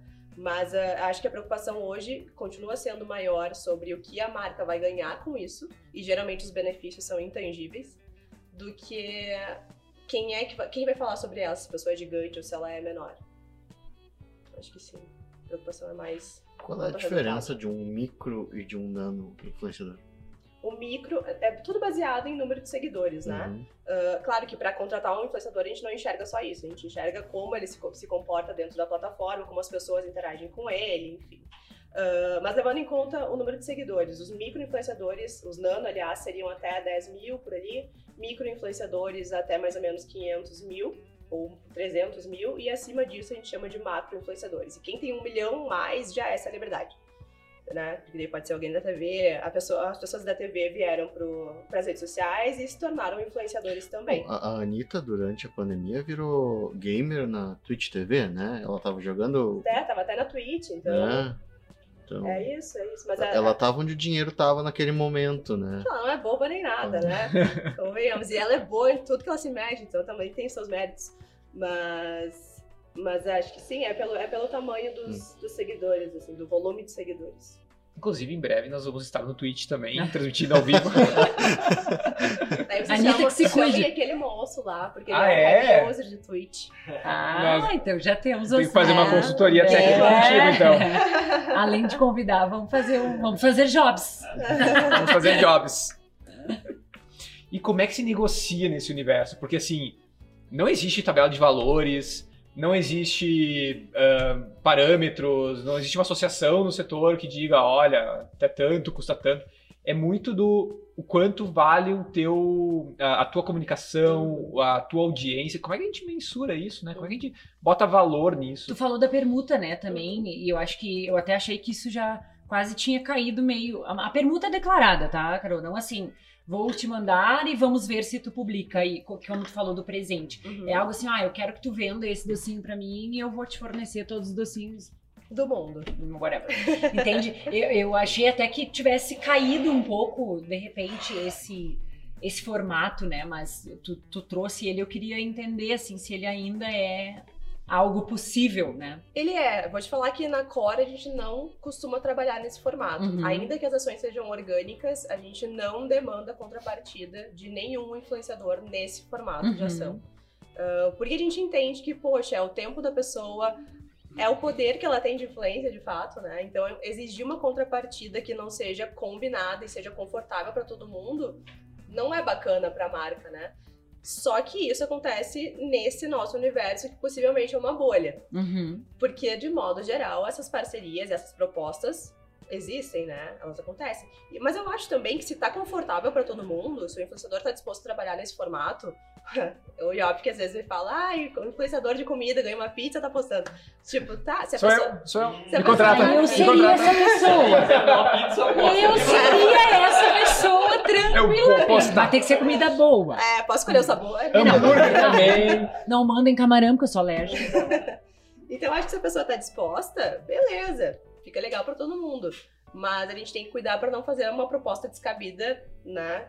Pois é, aí tu tem que mais ou menos entender qual que é, qual que é o valor que faria sentido para aquele influenciador, né? Exato. Vocês usam o que nesse momento? A experiência? Tem ferramentas que ajudam a gente a tomar Uhum. melhores decisões? Geralmente, os influenciadores que são mais, ah, não sei se acostumados a fazer o trabalho, mas mais preparados. Eles têm um Media Kit, e esse Media Kit tem uma tabela, é, é ótimo pra gente, é maravilhoso. Tem uma tabela de valores baseada em entrega. Ah, se eu vou te gerar um Reels, vai custar tanto, um post de feed é tanto, uma sequência de stories é tanto. E isso nos dá uma noção, por exemplo, se fosse uma- o caso de fazer uma ação de parceria, de entender o que eu quero de conteúdo, o que aquilo representaria em investimento, de acordo com o que eu posso ofertar enquanto permuta. né? Por exemplo, ah, a menina cobra 500 reais pra fazer um post de feed e o meu jeans custa 500 reais. Se ela estiver disposta a trocar um jeans por um conteúdo, maravilha. Mas eu, enquanto negócio, na agência, a gente não curte trabalhar nesse formato real, porque a gente quer que essa pessoa cresça, né? E isso significa também se aportar de dinheiro, né? Tu acha que isso reflete no, no desempenho dela? Ah, eu tô recebendo, não tô recebendo em dinheiro, então já não se entrega tanto. Ah, e sim e não. Eu acho que é muito a ver de novo com, com quanto ela tá disposta àquilo, sabe? Se é uma permuta interessante, tipo. E ela arrasa. Óbvio, vai ser confortável para todo mundo, mas se for uma proposta meio Uhum. tensa. Ela poderia ter dito não também, tem esse lado, né? Poderia, sim, poderia, mas aí é aquele medo de, bah, nunca mais vai me chamar pra Aham, nada, claro. sabe? Acho que é, é um pouco Acho que também assim. depende do estágio em que aquela, o, né, a pessoa, enfim, Uhum. está dentro da, né, se ela é uma iniciante, Uhum. se ela já tem mais, né? E acontece também, por exemplo, de. E por isso a gente curte muito trabalhar com formato orgânico. Acontece de. A gente tem uma marca team muito legal, que as meninas se engajam e amam a marca. Então, esse é o tipo de ação que, embora a gente não exija uma contrapartida, elas geralmente geram um conteúdo legal, porque elas se identificam com o produto e ficam felizes da marca ter elas notado. Então, ah, Quando tu fala da ação orgânica, é, é um envio que tu faz sem ter uma remuneração por trás. ou Do uma influenciador. contrapartida do influenciador. Sim. Não é uma obrigatoriedade, o conteúdo que é gerado é, é É orgânico. uma gentileza. Exatamente. Ale, tu acha que a pessoa receber dinheiro pra fazer alguma coisa, ou receber um produto pra fazer alguma coisa, isso inf- afeta ela de alguma forma, assim, assim, no sentido de, de estar engajado com algo? Porque eh, o dinheiro ele é frio, né? Eu, eu acho que é muito pessoal, eu acho que vai muito do, do profissional que está fazendo aquilo. A gente não pode esquecer que hoje o influenciador ele é um profissional. Exato. Ah, ele pode ser comediante, mas naquele momento ele está atuando profissionalmente. E tem gente que é movido pelo dinheiro, mas tem outras pessoas que a permuta acho que não faria diferença na entende, na, na entrega daquilo. Eu me lembrei de um caso agora de um, de um comediante que recebeu, né, recebeu um recebidos em casa de comida e não era para ele, foi uma entrega equivocada. E ele gravou o recebidos e depois ele gravou que, que não era para ele. E eu acho que aquilo deu muito mais certo do que se fosse de fato um recebidos, porque Uhum. foi um equívoco. Entende? O motoboy largou lá e era para outro apartamento. E quando o outro ligou reclamando, ele teve que devolver o lanche. E aí depois, claro, ele reverteu isso e acabou realmente recebendo o negócio, né? Mas pra ver como isso às vezes é delicado, né? E precisa de um contato antes, não é só mandar pra pessoa É, assim. vai né? brotar do nada, uma pessoa não tá nem esperando, né? Vai Ou então é assim, ó, ai, eu tenho aqui, sei lá, 15 pares tamanho 35 e eu quero mudar pra fulano, mas a fulana calça 37. Não, Não, né? Não, e a gente vê, a gente vê eh, por acompanhar muitas influencers que direto acontece, manda tamanho errado, ma- manda o que tem, entendeu? Uhum. Agora, Te dizer que, é- que a- no, na- no caso da marca infantil acontece que o pé da criança cresce, ah, sim, também, mas aí né? eles crescem, né? Tipo, Muito rápido. É fermentinho, entendeu? Mas aí já. Agora a É. gente vê gente com compra de seguidores, simulando recebidos. Existe um desespero pra isso também, né? Uhum. Como é que tu, enquanto agência, vê esse movimento das pessoas de buscarem ser um influenciador a qualquer preço? Porque, ok, acaba tendo alguma entrega, mas não é igual tu ter uma comunidade em volta de ti que está Uhum. influenciada por ti. Tu está construindo aquilo de uma maneira mais fria e gelada também. E a comunidade vai responder dessa forma, porque ela tá te olhando quase que por obrigação, vamos dizer assim, porque tu tá conduzindo isso. Como é que tu vê esse movimento? Eu fico feliz em perceber que as pessoas entendem e enxergam quando é desse, desse jeito, né? Quando é frio, quando não é real. Então, ah, me conforta saber que se eu comunicar de uma maneira bacana com o influenciador que vai fazer um trabalho bom, possivelmente essas mesmas pessoas vão entender aquilo como algo positivo. Acho que, de novo, esse vem muito o medo de, de não pertencer, de não fazer parte daquilo ali, acaba gerando uma angústia e faz com que as pessoas criem personagens para rede social, né? Tem muita gente ali que, que não é é aquilo, né? Exato, que tal que usa uma máscara pra fazer a rede social.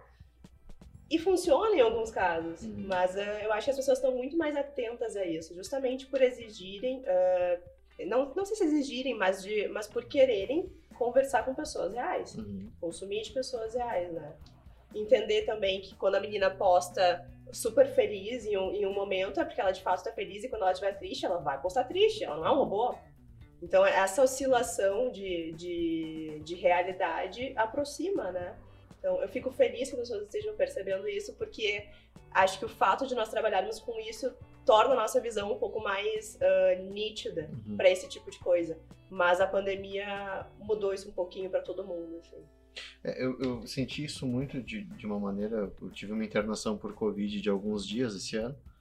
E logo que eu saí, eu levei um tempo longe das redes, porque tu fica muito mexido com tudo que acontece, né? E muita gente queria saber como eu lidei, como é que eu recebi a notícia, acho que por ser psicólogo, né? Ai, quando te falaram que ia ficar, até compartilhei isso com você. Como é que foi? E eu resolvi fazer uma live só disso, pra falar com a minha comunidade sobre aquilo, que não foi legal. Assim, eu deixei claro na live que eu não tava à vontade com aquele momento. E alguém me perguntou lá, e quando te falaram, como é que tu lidou? E eu falei, só chorei. E eu vi que não era o que as pessoas queriam ouvir, mas gerava uma conexão por ser a verdade. Eu poderia ter bancado ali ou não, foi super tranquilo. Não, mas não foi, entende? Então eu vejo que as pessoas não esperam a realidade, mas elas aceitam muito bem quando tu traz ela, né? E isso deve ser em várias formas, né? Não só em casos de tristeza ou dor, mas em casos de felicidade espontânea também. Com certeza, com certeza. E eu acho que à medida que a gente recebe esse feedback de fora, porque não adianta, de certa forma a gente espera uma certa validação, né? Uhum. Seja de alegria, de tristeza, de dor, de conquista, do que for. Ah, acho que isso nos deixa ainda mais confortáveis para compartilhar. né?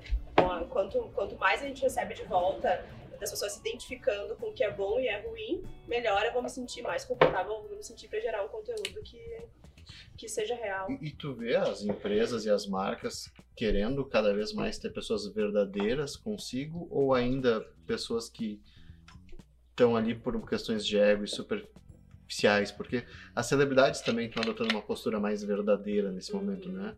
E eu não sei se é um movimento porque ele entrega, ele converte, ou se é só porque as pessoas já estão um pouco de saco cheio de o feed organizadinho, coloridinho, aquela coisa artificial que cansa também. Eu acho que sim, eu acho que essa bagunça emocional que a gente vem vivendo faz com que as marcas também Reflete, entendam a influência de um jeito diferente, né? E queiram se vincular a quem não tem só uma vida perfeita. né? Então acho que acho que sim, que, que elas têm enxergado isso de uma maneira diferente. E da nossa parte, a gente faz questão de se conectar com pessoas que sejam assim, que sejam reais. né? Que a vida não é um feed organizado, né, gente? Exatamente. Algum influenciador desaparece do mapa, Se precisar, sim, né? Se for uma, uma escapada estratégica. mas eles deixam de, eles deixam de existir eh, em algum momento, porque, por exemplo, estamos falando de ciclos aqui, né? Uhum. Eh, de repente das marcas, de quem contrata, buscando um perfil diferente de influenciador.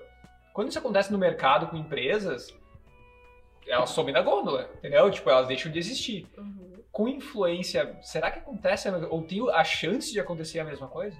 Tem, e a gente tem um momento emblemático disso no Big Brother do ano retrasado, ou passado, retrasado, que a Boca Rosa entrou, a Bianca Andrade, né? Ela, ela é uma blogueira super reconhecida no Brasil e fora também. Ela tem uma marca de maquiagem super forte e ela carregava um discurso feminista, se baseava naquilo também para construir a sua, o seu branding pessoal. E numa situação lá dentro da, da casa, ela se, se envolveu com um menino que tava contra a menina, enfim, rolou um flerte, esse menino tava com outra pessoa e as redes sociais, né? Não perdoar. Não perdoaram, caíram matando em cima da menina. Ah, houveram vários cancelamentos de contrato com ela na época, ainda que ela estivesse lá dentro da casa. Ah, e a Bianca foi. ah, Coitada, ela apanhou de tudo que era lado. Ela apanhou lá dentro, ela apanhou fora, enfim. E o que aconteceu no fim disso tudo? A gente pensava, caramba, acabou, né? O que, que vai ser dessa menina agora quando ela sair lá? A guria, né? É, vai sair lá de dentro, meu Deus, imagina, ela tinha um império, o que, que vai restar pra ela? Resumindo a ópera, a Bianca começou a se maquiar mais dentro da casa, porque também a menina tem uma corrida de muito tempo, né? E ela é uma baita empresária. Então ela, ela começou a se maquiar mais usando os produtos dela. Quando ela saiu, a linha de maquiagem dela era uma das mais vendidas do Brasil. Ainda que toda essa treta tenha rolado. Então, ah, eu acho que se a gente se basear só pelo emocional e não entender que existe um business por trás disso, as pessoas que forem canceladas eventualmente vão, vão desaparecer. Mas as que têm uma estratégia envolvida vão saber dar a volta por cima. Assim como uma marca saberia, né? Sabe que tu falando aqui agora, eu, eu lembrei de um, de um caso. eh, lembra da a menina do Vale do. Menina do Vale? Bel Pesce. a Ah, Bel sim. Pesce. Eu acho que, tipo, sei lá, uma das primeiras influenciadoras que a gente viu como influenciadora, ou pelo menos que eu tenha percebido, né? E que ela rateou muito na questão do currículo, lá da divulgação da formação dela e tudo mais. E quando o povo descobriu, nossa, caíram matando e ela realmente ela perdeu influência, né? Uhum. Tanto que ela desapareceu, acho que ficou um bom tempo Não, fora das redes. real. Mas Uhum. esses tempos atrás aí eu, eu coincidentemente vi algum material dela, não sei se eu até não compartilhei contigo. E ela tava com um negócio, tava com, com seguidores, e ela tava lá ainda falando sobre o mesmo assunto, tecnologia e tudo mais. Uhum. Mas foi uma que caiu assim, ó, ficou pra trás dos panos, né? Ficou, sei lá, papel de influência muito menor, né? Acho que aí também tem o movimento das bolhas, né? Que a gente fala muito, assim, quer dizer, a gente acompanhava ela em determinado momento, aconteceu aquilo ali, nós talvez tenhamos perdido o interesse, paramos de, de acompanhar, mas a vida dela seguiu. Uhum. E talvez esse é o mesmo movimento que tenha acontecido com a Bianca. A- aquele grupo que acompanhava ela por aquele motivo, talvez tenha deixado, não, não integralmente, né? Eu acredito, mas talvez tenha deixado ela e um novo grupo surgiu em função da maquiagem que talvez antes não não se conectava com ela. Talvez, aqui eu tô Uhum. especulando, né? Imaginando. Então são, são bolhas diferentes também que eu acho que acabam ah, descobrindo a pessoa, Sim. né? No momento, enfim, que, que é- faz sentido aquele contexto. E aí eu ela. descobri ela hoje, aí eu acabei, ah, acabei vendo e seguindo e dando poder de influência pra ela hoje. Só que eu não conheço toda essa história daqui a pouco de gente que já passou, pra, né, ah, de seguir ela, de deixar de seguir.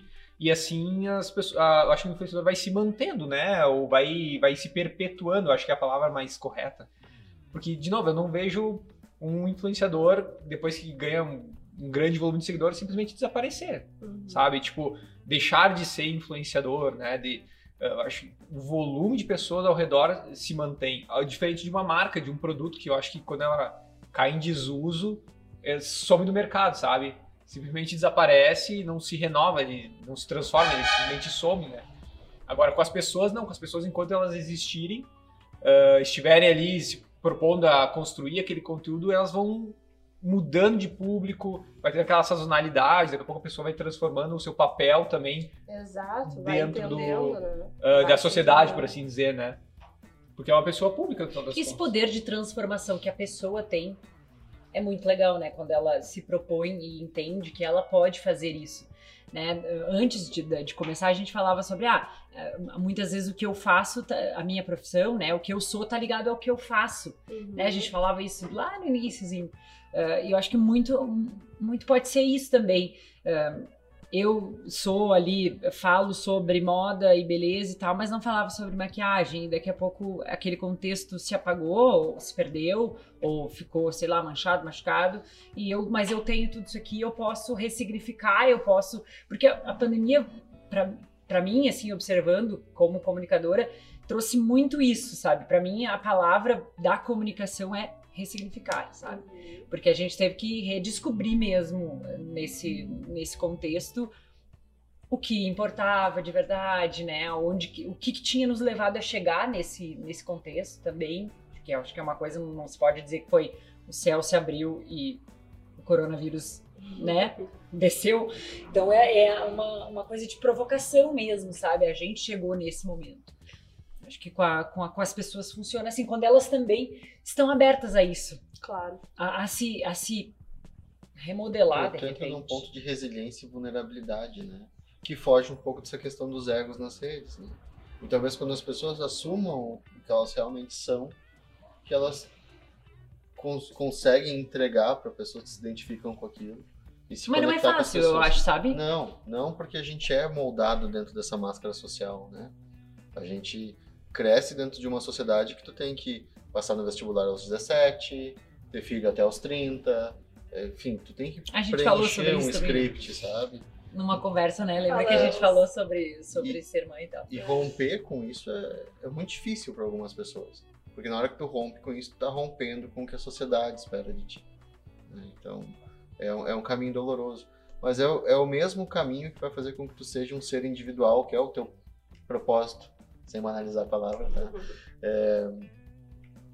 A- o teu propósito, acima de tudo, é descobrir a tua individualidade. É não corresponder às expectativas de pai, mãe, sociedade. É descobrir o que tu quer na vida, o que tu é. E é a partir desse momento que tu te torna vulnerável, a gente entra na Brené Brown, né? Que tu assume o que tu é que aí sim tu vai conseguir encontrar pessoas que se identificam com aquilo, porque tem alguns elementos que tu tem. Então, Nós temos uma pergunta. E não foi o Yelp. Ah. Recebemos aonde? No Insta? No Instagram. O Ricardo perguntou. O Yop, na verdade, nem postou Nem pergunta ainda cara. nada, Tá, tá de falcatrua com a gente, Tá né? só A gente, observando. Ele a tá gente, a gente combinou, cara. Pô, O Ricardo quer saber. ah, estou começando um negócio. Como eu posso trabalhar o marketing de influência para aumentar a minha base de potenciais seguidores no Instagram? Boa. Ah, de novo, vamos lá, Rica- Ricardo, né? Ricardo. Obrigada pela pergunta, Ricardo. É, o marketing de influência, ele é intangível, né? O resultado disso é intangível. Então, e o número de seguidores é uma das queixas mais frequentes, ou um dos desejos mais frequentes das marcas, né? Ah, eu quero que essa pessoa me poste, me use, enfim, para que eu ganhe mais seguidores. Tem muito a ver com o que ele. Qual, ele se mencionou qual é o, Não falou sobre ramo, nada. Só Tá. falou do negócio dele. Eu, Ricardo, no teu, no teu caso, iria pelo caminho dos micro-influenciadores, começando por aqueles que estão próximos de ti e que se relacionam com o teu negócio. A chance dessas pessoas converterem em seguidores, que é a métrica que ele está usando como resultado, ah, dessas pessoas se envolverem, então se tornarem seguidores, é maior, né? Então, ah, acho que é, nesse caminho a microinfluência é a que mais funciona para conversão de seguidores. Né? ela é mais trabalhosa também, né, a microinfluência, porque tu tem que conversar com mais pessoas, mais players, vamos dizer assim, né? Porque se eu for falar da, da- de macroinfluenciadores, tu vai muitas vezes escolher um, dois, já vai te dar todo o alcance que tu precisa. Pois é, mas aí tem o lance da pessoa não perdurar, né, Gui? Ela vai ali no Ela vai ter embalo. constância. É, ela vai ter constância. Talvez ela não se identifique com aquilo que tá rolando ali. O bom do, da nano e da microinfluência é que tu vai reto na pessoa que te interessa. Tu vai falar Uhum. exatamente com quem te interessa. Então, talvez nesse primeiro momento não consiga um volume gigantesco de seguidores. Mas vamos lá, se uma pessoa, tu ativou, sei lá, uma pessoa que tem 3 mil seguidores. Essa pessoa te rendeu 30 seguidores, tá lindo. Tu ativa outra, que vão ter outros 3 mil, que vão adicionar mais 50 seguidores, e assim tu vai crescendo baseado em pessoas que realmente têm interesse. É qualidade, né? É crescimento de qualidade. Exato. E esses sim são as pessoas que têm mais chance de converterem com o teu produto e o teu serviço do que uma pessoa gigantesca que vai só botar gente pra dentro. Que daí, no fim das contas, pode acabar aparecendo até uma compra de seguidor, né? Hum. Se entra muita gente ao mesmo tempo, eventualmente o Instagram até enxerga como um robô. E, e isso pode ser negativo dá marca. bloco. É, isso pode ser negativo pra marca. Mas tem ferramentas que, eu- que o Ricardo possa usar ali para ajudar ele nesse sentido. Por exemplo, hoje o, o nosso mercado ele fornece alguma plataforma, algum site que eu possa olhar e dizer assim, para eu não fazer manualmente, Uhum. porque eu, eu entendo que ah, o marketing digital hoje ele, poxa, exige de nós uma, um, um trabalho que é uma profissão, né? Uhum. É, Não, não teríamos social media se não fosse uma, uma profissão de oito horas por dia, né? Então, o que, que a gente pode usar para facilitar o nosso dia a dia? Porque essa pesquisa de, de microinfluenciadores, muitas vezes, é aqui, ó, manual, é Total. descoberta, segue, busca uma pessoa, vê quem ela, quem, quem segue ela, Uhum. ou, né, quem interage com ela, e assim vai fazer um trabalho de formiguinha. Como é que eu otimizo isso? Tem uma dica para essa galera aí que de posse ser de ouro. Me contrata. Tem. É, pode ser, é uma solução também. Vai sair Te mais barato do contrata. que a dica. É, viu? Olha Porque existe uma ferramenta muito legal, que é a Squid. Uh, É Tá. gigantesca, eles são, foram comprados recentemente, até por milhões, então eles são realmente muito grandes. E eles fazem essa automatização da busca dos influenciadores baseado num perfil que tu decidir. Enfim, eu quero Uhum. pessoas assim assado, de tais lugares, lá, lá. Uh, eu gosto muito desse tipo de, de contratação, que geralmente tem um custo bem alto, quando a gente precisa encontrar alguém muito específico num lugar X Que tu não domina, o que tu é, ou um não é nicho presente. muito aleatório, enfim. Porque, via de regra, é um trabalho manual. Uhum. Ah, na Core, a gente trabalha desse jeito, manualmente. Ah, Não escapa disso, não escapa não de ter tem que fazer muito essa. como escapar disso, porque eu ainda acho que o olhar de quem está construindo a ação, junto com o olhar do dono da marca, ou gestor de marketing, enfim, é o que vai ditar melhor o rolê, né? Então, se a gente automatizar tudo isso, talvez a gente esteja desperdiçando pessoas que são valiosas ali no Tem meio do muitas caminho. nuances que tu vê ah, passando stories e vendo o dia a dia, né? Que acho que é aí que, que acontece a conexão ou não acontece.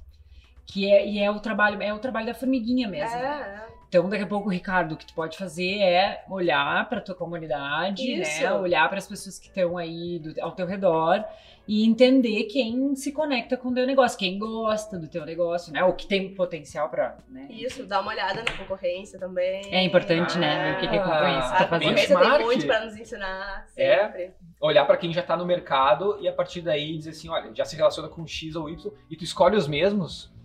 Ou tu Não, escolhe a né? partir Poxa, deles? tem tanta gente. Não que tu não possa escolher os mesmos, né? Mas assim, por exemplo, se é uma ação ah, de publicidade, acontece, não é muito comum, mas acontece de existir exclusividade. Então não adianta tu bater naquela pessoa, porque pra aquele nicho ela já tem alguém, Já já, tem uma outra marca. Ah, mas olha ao redor, né? Poxa, tem tanta gente. E existem também ah, muitas agências de influenciadores, né? Agências que agenciam influenciadores. E essas pessoas podem servir um milhão de opções. Então, O que, que é mais fácil hoje dentro da desse processo de negociação, né? É tu ter um contato direto com o influenciador eu ou não quero responder essa botei o teu na reta, né? Vamos lá. Porque tem os agenciadores ali no meio. Né? Gente, é que assim, às vezes eu fico chateada porque tem tanta gente boa que poderia estar sendo atendida de uma maneira mais qualificada. Isso me chateia um pouco. Então, tem duas coisas. O fato do influenciador ter uma agência contribui porque provavelmente ele tem muito mais agilidade em Deixa o, É. nosso, o trabalho de quem tá, tá lidando é, com ele a mais questão fácil. dos contratos fica muito mais ágil, tu tem um respaldo jurídico maior, eventualmente, enfim. Uhum. Ahn, essa troca e a profissionalização, o negócio se torna um pouco mais profissional. Porém, quando tu conversa direto com o influenciador, eu acho que a pessoa tá um pouco mais aberta ao job, ela não tá tão brifada, talvez, ou tão engessada na entrega que a agência também espera dela, né?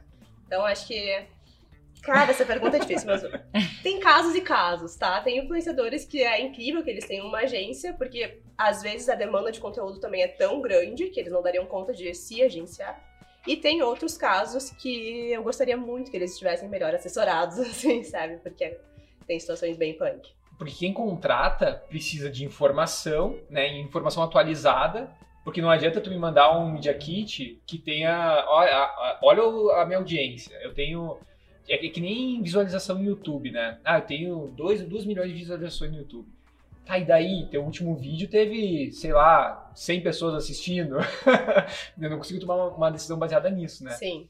E tu solicita os dados mais recentes, que dados tu costuma analisar desse influenciador? Sim, sim. O Media Kit é uma baita ajuda, né? Mas ele é um norte, assim, um referencial macro daquela pessoa. E o Instagram muda muito rápido, né? Então não adianta a gente se basear naquilo ali e considerar aquilo ali uma verdade absoluta. Eu prefiro que o Instagram, que o Instagram não, que o influencer me mande print, ou a agência dele, de como tá hoje a Uhum. rede social.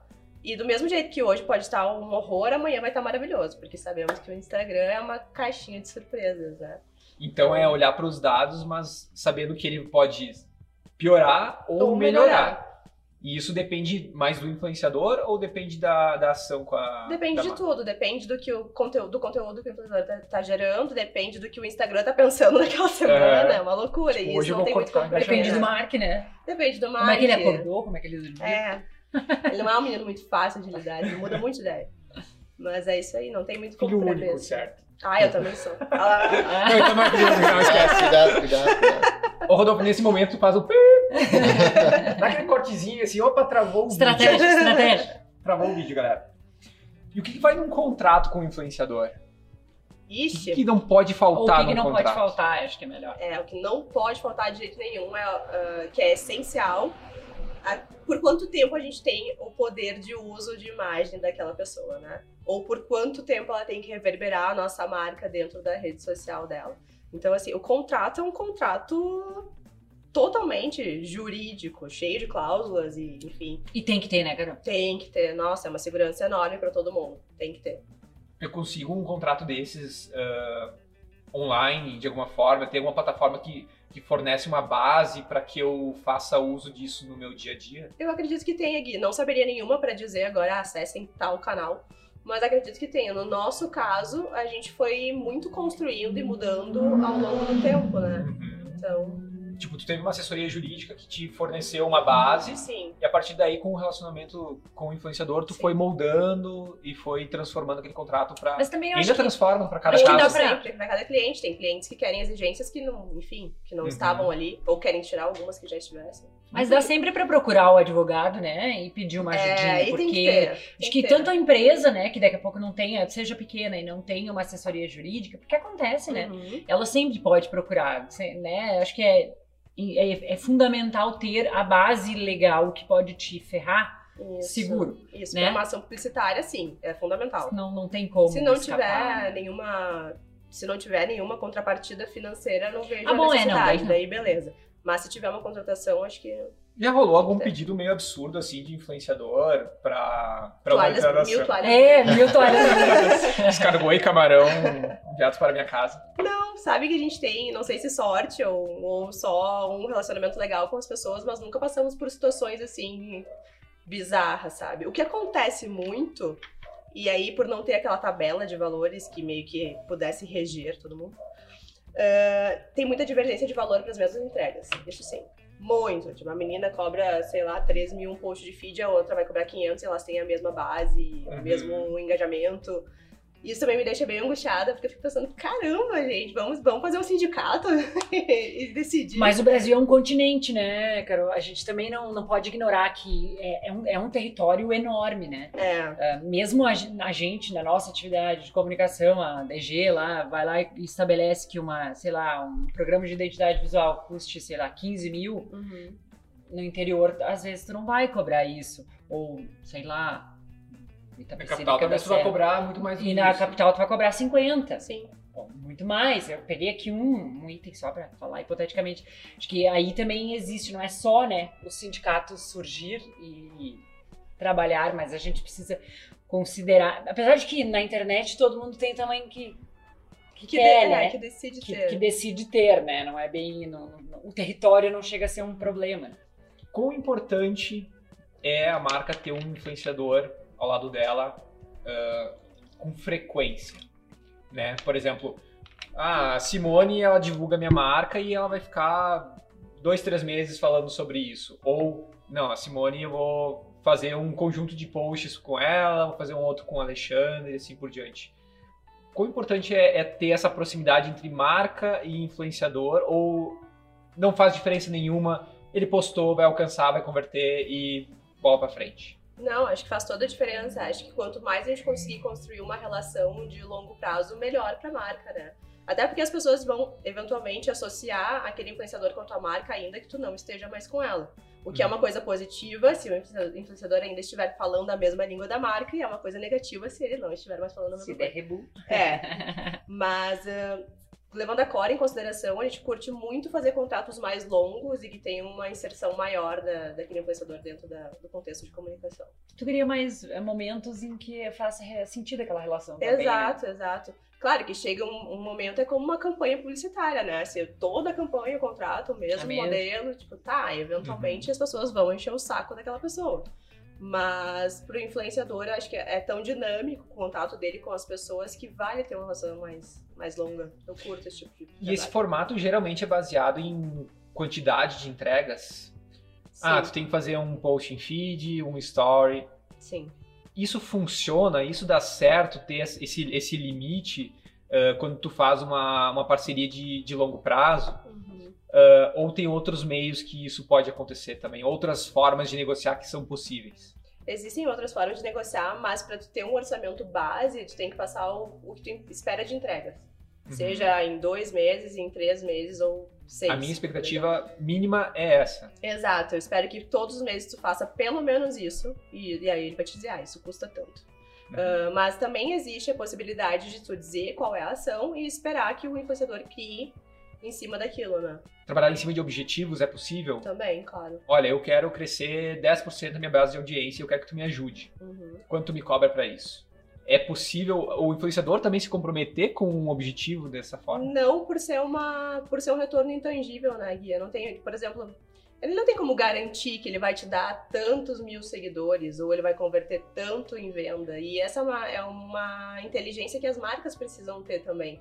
Para não se frustrarem com as ações de influência, porque acontece de eventualmente virem marcas calejadas se queixando de, poxa, mas eu não ganhei nada de seguidor, ou eu não vendi nada. Tá, mas qual era o objetivo da tua ação? O que, que tu esperava com ela, né? E, então, acho que esse lance da gente trabalhar nesse formato, exigindo isso de um influenciador, por exemplo, nunca aconteceu. E acho que não, não funcionaria, porque eu entendo que é uma entrega complexa, né? Uhum. E o conteúdo também vocês dirigem, uh, no sentido de que, poxa, se meu objetivo é seguidores, eh, tu também dá a ideia para o influenciador do, de como falar ou de que textos trazer. Tu falou da Nivus, né? Que eles se Uhum. direcionaram sobre o que falar. Uhum. Tu consegue fazer isso também, uh, trazendo a nossa loja de semijoias aqui. Tipo, ah, eu preciso que as pessoas visitem minha loja, então fala do endereço. Uhum. Tipo, tu consegue fazer isso também? É uma, uh, é uma prática que precisa ser feita para que a gente veja resultado? Eu acho que sim, acho que facilita muito, né, para o influenciador saber sobre o que ele tem que falar. Mas eu também acho que essa construção é completamente autoral. A gente vai dar um norte, um briefing, e ele vai criar em cima daquilo. Pelo menos a gente entende que desse jeito é o que fica mais confortável para todo mundo. É né? que senão tu contrata ele pra fazer um filme publicitário e que É. vai ter direção e ele vai te entregar aquele texto e deu. né? É, às Se ele vezes quiser. acontece. Vocês já devem ter visto. ah, sei lá, tem 10 influenciadores rodando uma mesma campanha com a mesma legenda. Uhum. Puxa, sabe? É que perder o controle sobre o conteúdo não é algo que as empresas estejam acostumadas quando, ela, quando elas contratam mídia, né? Uhum. Que até então acho que é ah, onde, onde as marcas estão calejadas, né? Porque elas nasceram da compra de mídia. Uhum. E agora elas não estão comprando mídia, elas estão comprando influência. E aí tu não tem mais. Audiência, eu diria. É. É, e, e aí tu não Também, tem mas de uma forma controle, diferente, né? porque a compra de mídia é a compra de audiência também, né? Mas eu acho que é uma audiência que se relaciona muito mais diretamente do que quando a gente anunciava na Globo. Porque a, a- a mensuração do Ibope é quantos televisores estão ligados. Exato. Ok, quantas pessoas estão na sala? Ah, em média cinco, em média três. Corriam. Em média, é, exatamente. Agora, no caso da, da- do Instagram, ou enfim, de qualquer outra rede, tu tem ali diretamente, a um clique, o contato com aquela pessoa. É isso mesmo. Né? Então, eu acho que é- se caiu uma barreira importante de, de, de controle até, sabe? Assim, É uma audiência muito mais qualificada, né? Fora que facilita muito, no caso de uma marca que tem e-commerce, a conversão. Pode ser que enquanto o influenciador está apresentando tua marca, ele já está lá consumindo, a outra pessoa que está assistindo já está consumindo o teu produto. Coisas que com outras mídias mais tradicionais era um caminho um pouco mais longo, né? Então acho que é isso. Essa foi a maior transformação. é, é- é uma mudança de cultura mesmo dentro das empresas, né? No momento de contratar, saber que, poxa, eu não vou ter controle sobre tudo. Né? Eu posso dar o direcionamento, mas ela vai criar da forma dela. Uhum. Né? E se eu interferir, eu vou estar, de repente, botando em, em xeque um resultado. Porque a- a- o influenciador, de novo, tem que ser verdadeiro. Inclusive na entrega, quando faz uma entrega ah, de parceria, realmente, que sabe que, é- que tem um valor comercial por trás, né? Então, só que é, uma- é um- é um risco que nem todos estão acostumados a, a correr. Tem, uma dica para dar para que isso aconteça de uma forma mais, ah, mais natural para as marcas? Ah, eu entro nos dois pés, Uhum. eu entro devagarinho. Qual que é- seria o, o cenário ideal aqui para as marcas começarem a, ter, a fazer esse trabalho? Eu acho que a curadoria é, é o que vai fazer a diferença na entrega, no resultado e tudo mais. E isso exige tempo, exige dedicação, né? Então, entender se o influenciador comunica, da- comunica verbalmente da maneira que te agrada e que se alinha com a tua marca, se a imagem dele, porque afinal de contas ele tem um brand pessoal, se a imagem dele tá alinhada com o que tu espera da tua marca, e se a entrega de conteúdo dele também tá alinhado com o que tu espera ou até com o que tu gera de conteúdo, né? Então tem muito mais a ver, me parece, muito mais um trabalho que deve vir das marcas com relação à contratação dos influenciadores do que o influenciador se adaptar à marca, né?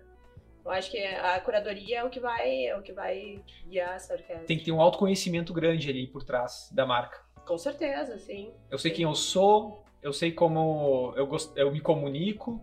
Então, digamos assim que antes de contratar um influenciador, eu preciso ter esse papel de me conhecer.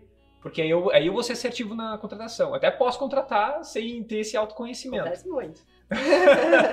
As empresas, eu, eu talvez, né, é uma impressão que eu tenho, não sei se ela corresponde, mas eu vejo as marcas de uma forma geral, assim, falando, né, do mercado menor, não tô falando. Elas são conservadoras, assim, né? E, o, e, o, e a influência e todo esse movimento é algo muito para frente, né? É Uhum. muito assim, é vanguarda, dependendo na- naturalmente, né, da narrativa, mas eh, às, ve às vezes talvez por isso que não não feche, sabe? Eh, mas também eh, entendo que há diversos tipos de influenciadores também, com diversas linguagens. Por isso que eu acho que a curadoria faz tanta diferença nesse processo, né? De eu, de repente, encontrar aquela pessoa que fala, como tu mesmo disse, da forma que eu gostaria de falar, ou que eu gostaria que estivesse associada à forma, né, à minha marca, enfim, como eu falo. É Acho isso. que mais ou menos é. Autoconhecimento, curadoria e objetivo. Tu acha que a gente pode ah, seguir esse passo a passo aqui para ser assertivo numa ação de marketing de influência? Com certeza. Esse é, o- é o básico. Seria o ovo da receita de bolo, vamos lá. Então anotem aí, galera. básico. Anotem aí, galera. Para os veganos seria o quê, É. gente? Mas é isso aí, é. A gente, no mínimo, tem que saber o que a gente espera, como a gente quer se comunicar e quem a gente é, né? Show. Eu fiz um passo a passo aqui. Eu vou usar esse passo a passo no Ah, meu dia a dia. Ele vai, vai, ele, vai, ele quer ser influenciador. Tem que testar? É, Ah, bota na rua. tem que O testar. cara que grava um story por ano quer ser influenciador. né? Eu, sei. Já gravei dois hoje. eu acho que. Olha aí, ó. eu acho que. E eu estraguei um deles. Se vocês tivessem ele como cliente, vai, eu não sei. Mas ser acontece às vezes de influenciadores nos procurarem para serem agenciados. A gente não faz esse tipo de serviço, né? Tem Uhum. as agências que fazem, Aham. muitas. E Tem muita acontece. diferença? Gui, eu acredito que sim, né? Porque a abordagem é completamente. é, Aí, quando eu fui a influenciadora, eu percebi que, que é completamente diferente. São né? universos diferentes. São, são. Mas são complementares. Uhum. Um depende do outro. Coexistem. É. Ser influenciador é um grande negócio. Com certeza, nossa. Queria ter pensado nisso uns anos.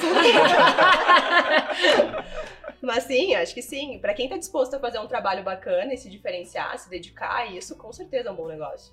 Um bom negócio pra todo mundo, pras marcas, pras pessoas, pros influenciadores.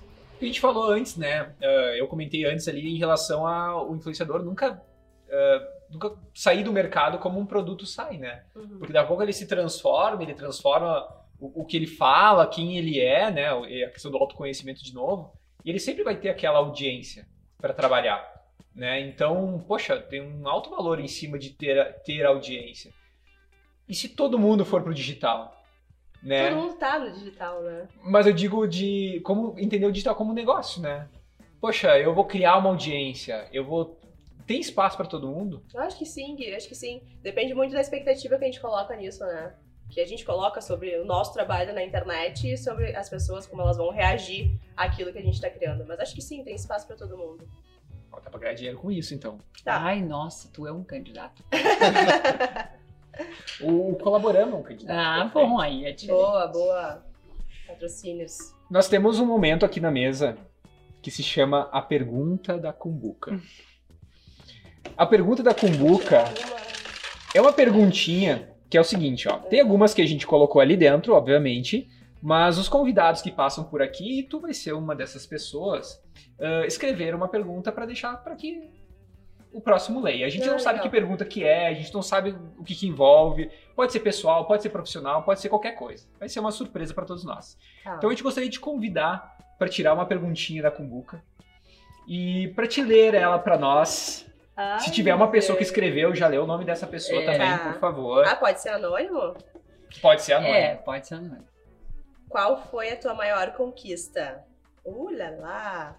Isso é fácil. A minha empresa. Essa é fácil, olha ali. fácil, mas, Que coisa boa, vai tirar duas perguntas. Eu tenho mais Mas- uma então depois dessa. Tá bom, fica à vontade. Ah, foi a minha empresa, sem dúvida. Até porque esse movimento, ele tava um pouco adormecido, assim. Minha não veio de uma família de empresários. Isso não existia na, na minha trajetória familiar até então, né? Então foi um passo ousado, à medida do- das possibilidades, assim, dentro do que era possível para nós dois. Nós começamos há cinco anos com a Cor. E eh, nós começamos cada um nas suas casas, né? E depois nós abrimos um escritório na incubadora da Unicinos de startups, então a gente entrou num universo muito massa, assim, conheceu muita gente legal e fazer a Cor crescer do nada Foi muito massa. Me orgulha demais. Ainda que às vezes eu tenha vontade de sair correndo, porque cada um de nós surta em algum momento. Chorar no cantinho é Exatamente. recomendado de tempos em Ainda tempos. assim, me dá muito mais prazer do que dor. Fico muito feliz. Mas o vontade de sair orgulho. correndo e chorando é estar na cartilha do empreendedor Eu brasileiro. acho Não que te sim, preocupa. é um item obrigatório, né? É, não tem como escapar Temos esse disso. momento. Mas sim, é a cor. Empreender é dolorido. É, mas ah, vale a pena, né? Vale muito a pena. Qual que é o que te deixa mais orgulho hoje do, do trabalho da Cor? O que te traz mais orgulho em fazer? impactar a vida das pessoas de alguma forma, né? Embora que a gente, embora a gente venda um produto e um serviço e os resultados das nossas ações vão ser à venda, a gente conversa e conhece muita gente, aprende com muita gente, então tem, tem contato com pessoas que não são do nosso meio diretamente. Isso, isso Gente, é a muito gente, legal. como comunicador, tem um, um alcance muito legal no que diz respeito ao comportamento das pessoas, né? E acho que muitas vezes a gente não. A gente mesmo não se não valoriza isso, sabe? Deixa isso meio como um.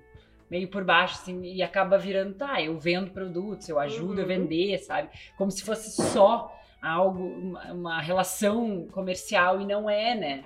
Acho que a gente, a gente tenha uma oportunidade que é realmente incrível, que é de alcançar as pessoas e fazer com que elas mudem uma forma de pensar, fazer com que elas mudem a forma como elas se comportam, a forma como elas se relacionam. Uhum. E isso é muito legal, né? Eu, eu, eu sinto isso de uma forma com muita responsabilidade, sabe?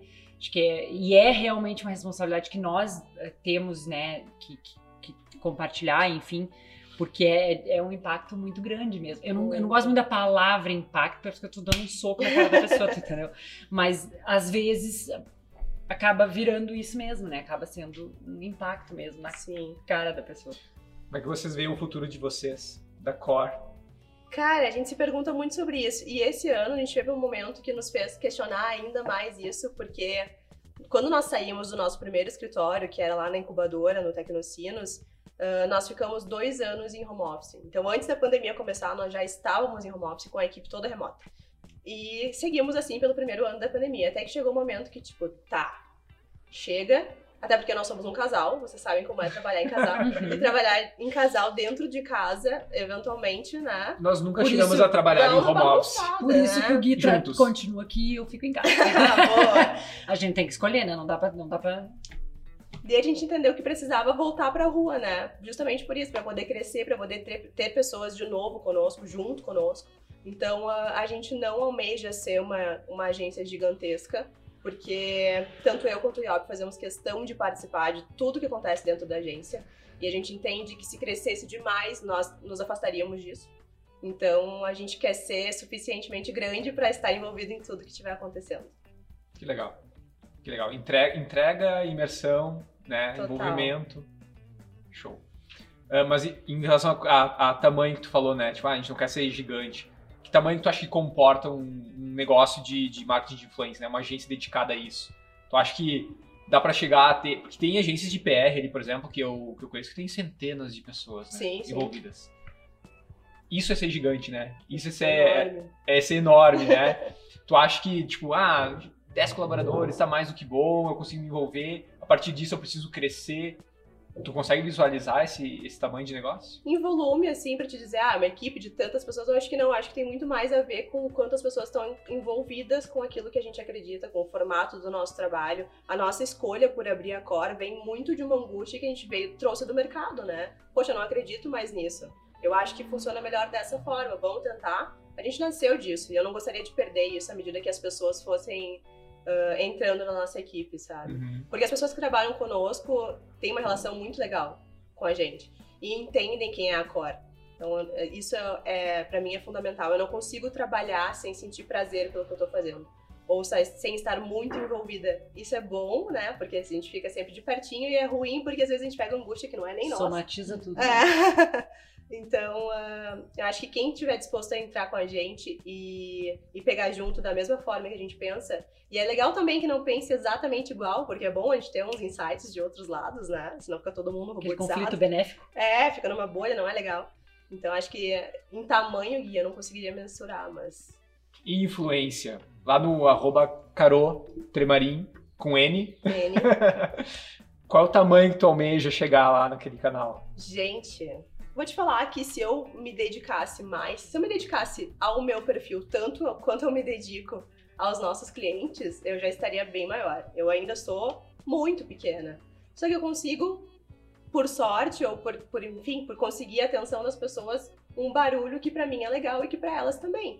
Então não me preocupa muito aonde eu vou chegar com o volume de seguidores, sabe? E sim que as pessoas estejam comigo. E elas estão. Então eu fico bem feliz. É Show de bola. Gente, você tem mais alguma pergunta? Não, tá lindo, eu adorei. Tá lindo o conteúdo. Ficou lindo mesmo, né? Baita conversa. Ah, obrigada. Muito obrigado. Acho que temos oportunidades aí pra, falar de Twitch também no futuro. No Twitch. A, a nossa assessoria de Twitch vai acontecer agora, é isso? é isso aí. É, eu acho que foi muito legal a conversa, é, aprendi bastante. Anotei um passo a passo aqui que eu considero fundamental chegar nesse, nesse passo a passo. Acho que isso é o resultado de um conteúdo bem, bem construído aqui também, sabe? Eu acho que é dessa orientação que tu tá trazendo. E, nossa, tem muita coisa bacana aqui para quem, pra quem assistiu o vídeo no YouTube, para quem escutar a gente no Spotify, no, no, Instagram lá também tem conteúdo rodando, né? Tem. tem rios, temos curtas também, que a gente faz alguns cortes de conteúdo aqui. Então, a galera que quiser, é, quiser consumir esse conteúdo vai estar em vários formatos, de várias formas diferentes. E, tipo, aproveitem, né? Foi um conteúdo profício aqui hoje. Foi Nossa. uma aula realmente. Que isso, gente. Obrigada. Imagina. Legal. É, vamos encerrando por aqui. Sim. A gente tem um agradinho ali depois. É. Que a gente preparou. E que vai ser muito. Acho que vocês vão gostar. Estamos em época Pode de dividir Halloween. pro Iop ou não, fica teu critério. Isso, ah, tá. Quando ele vier, daí ele vai ganhar um presente e ele vai dizer se ele vai querer dividir contigo. Acho muito justo. Gosto assim. Isso aí, gente. Muito obrigado. Até a próxima entrevista no Colaborama. Show. Tchau. Valeu. Valeu. Tchau, tchau.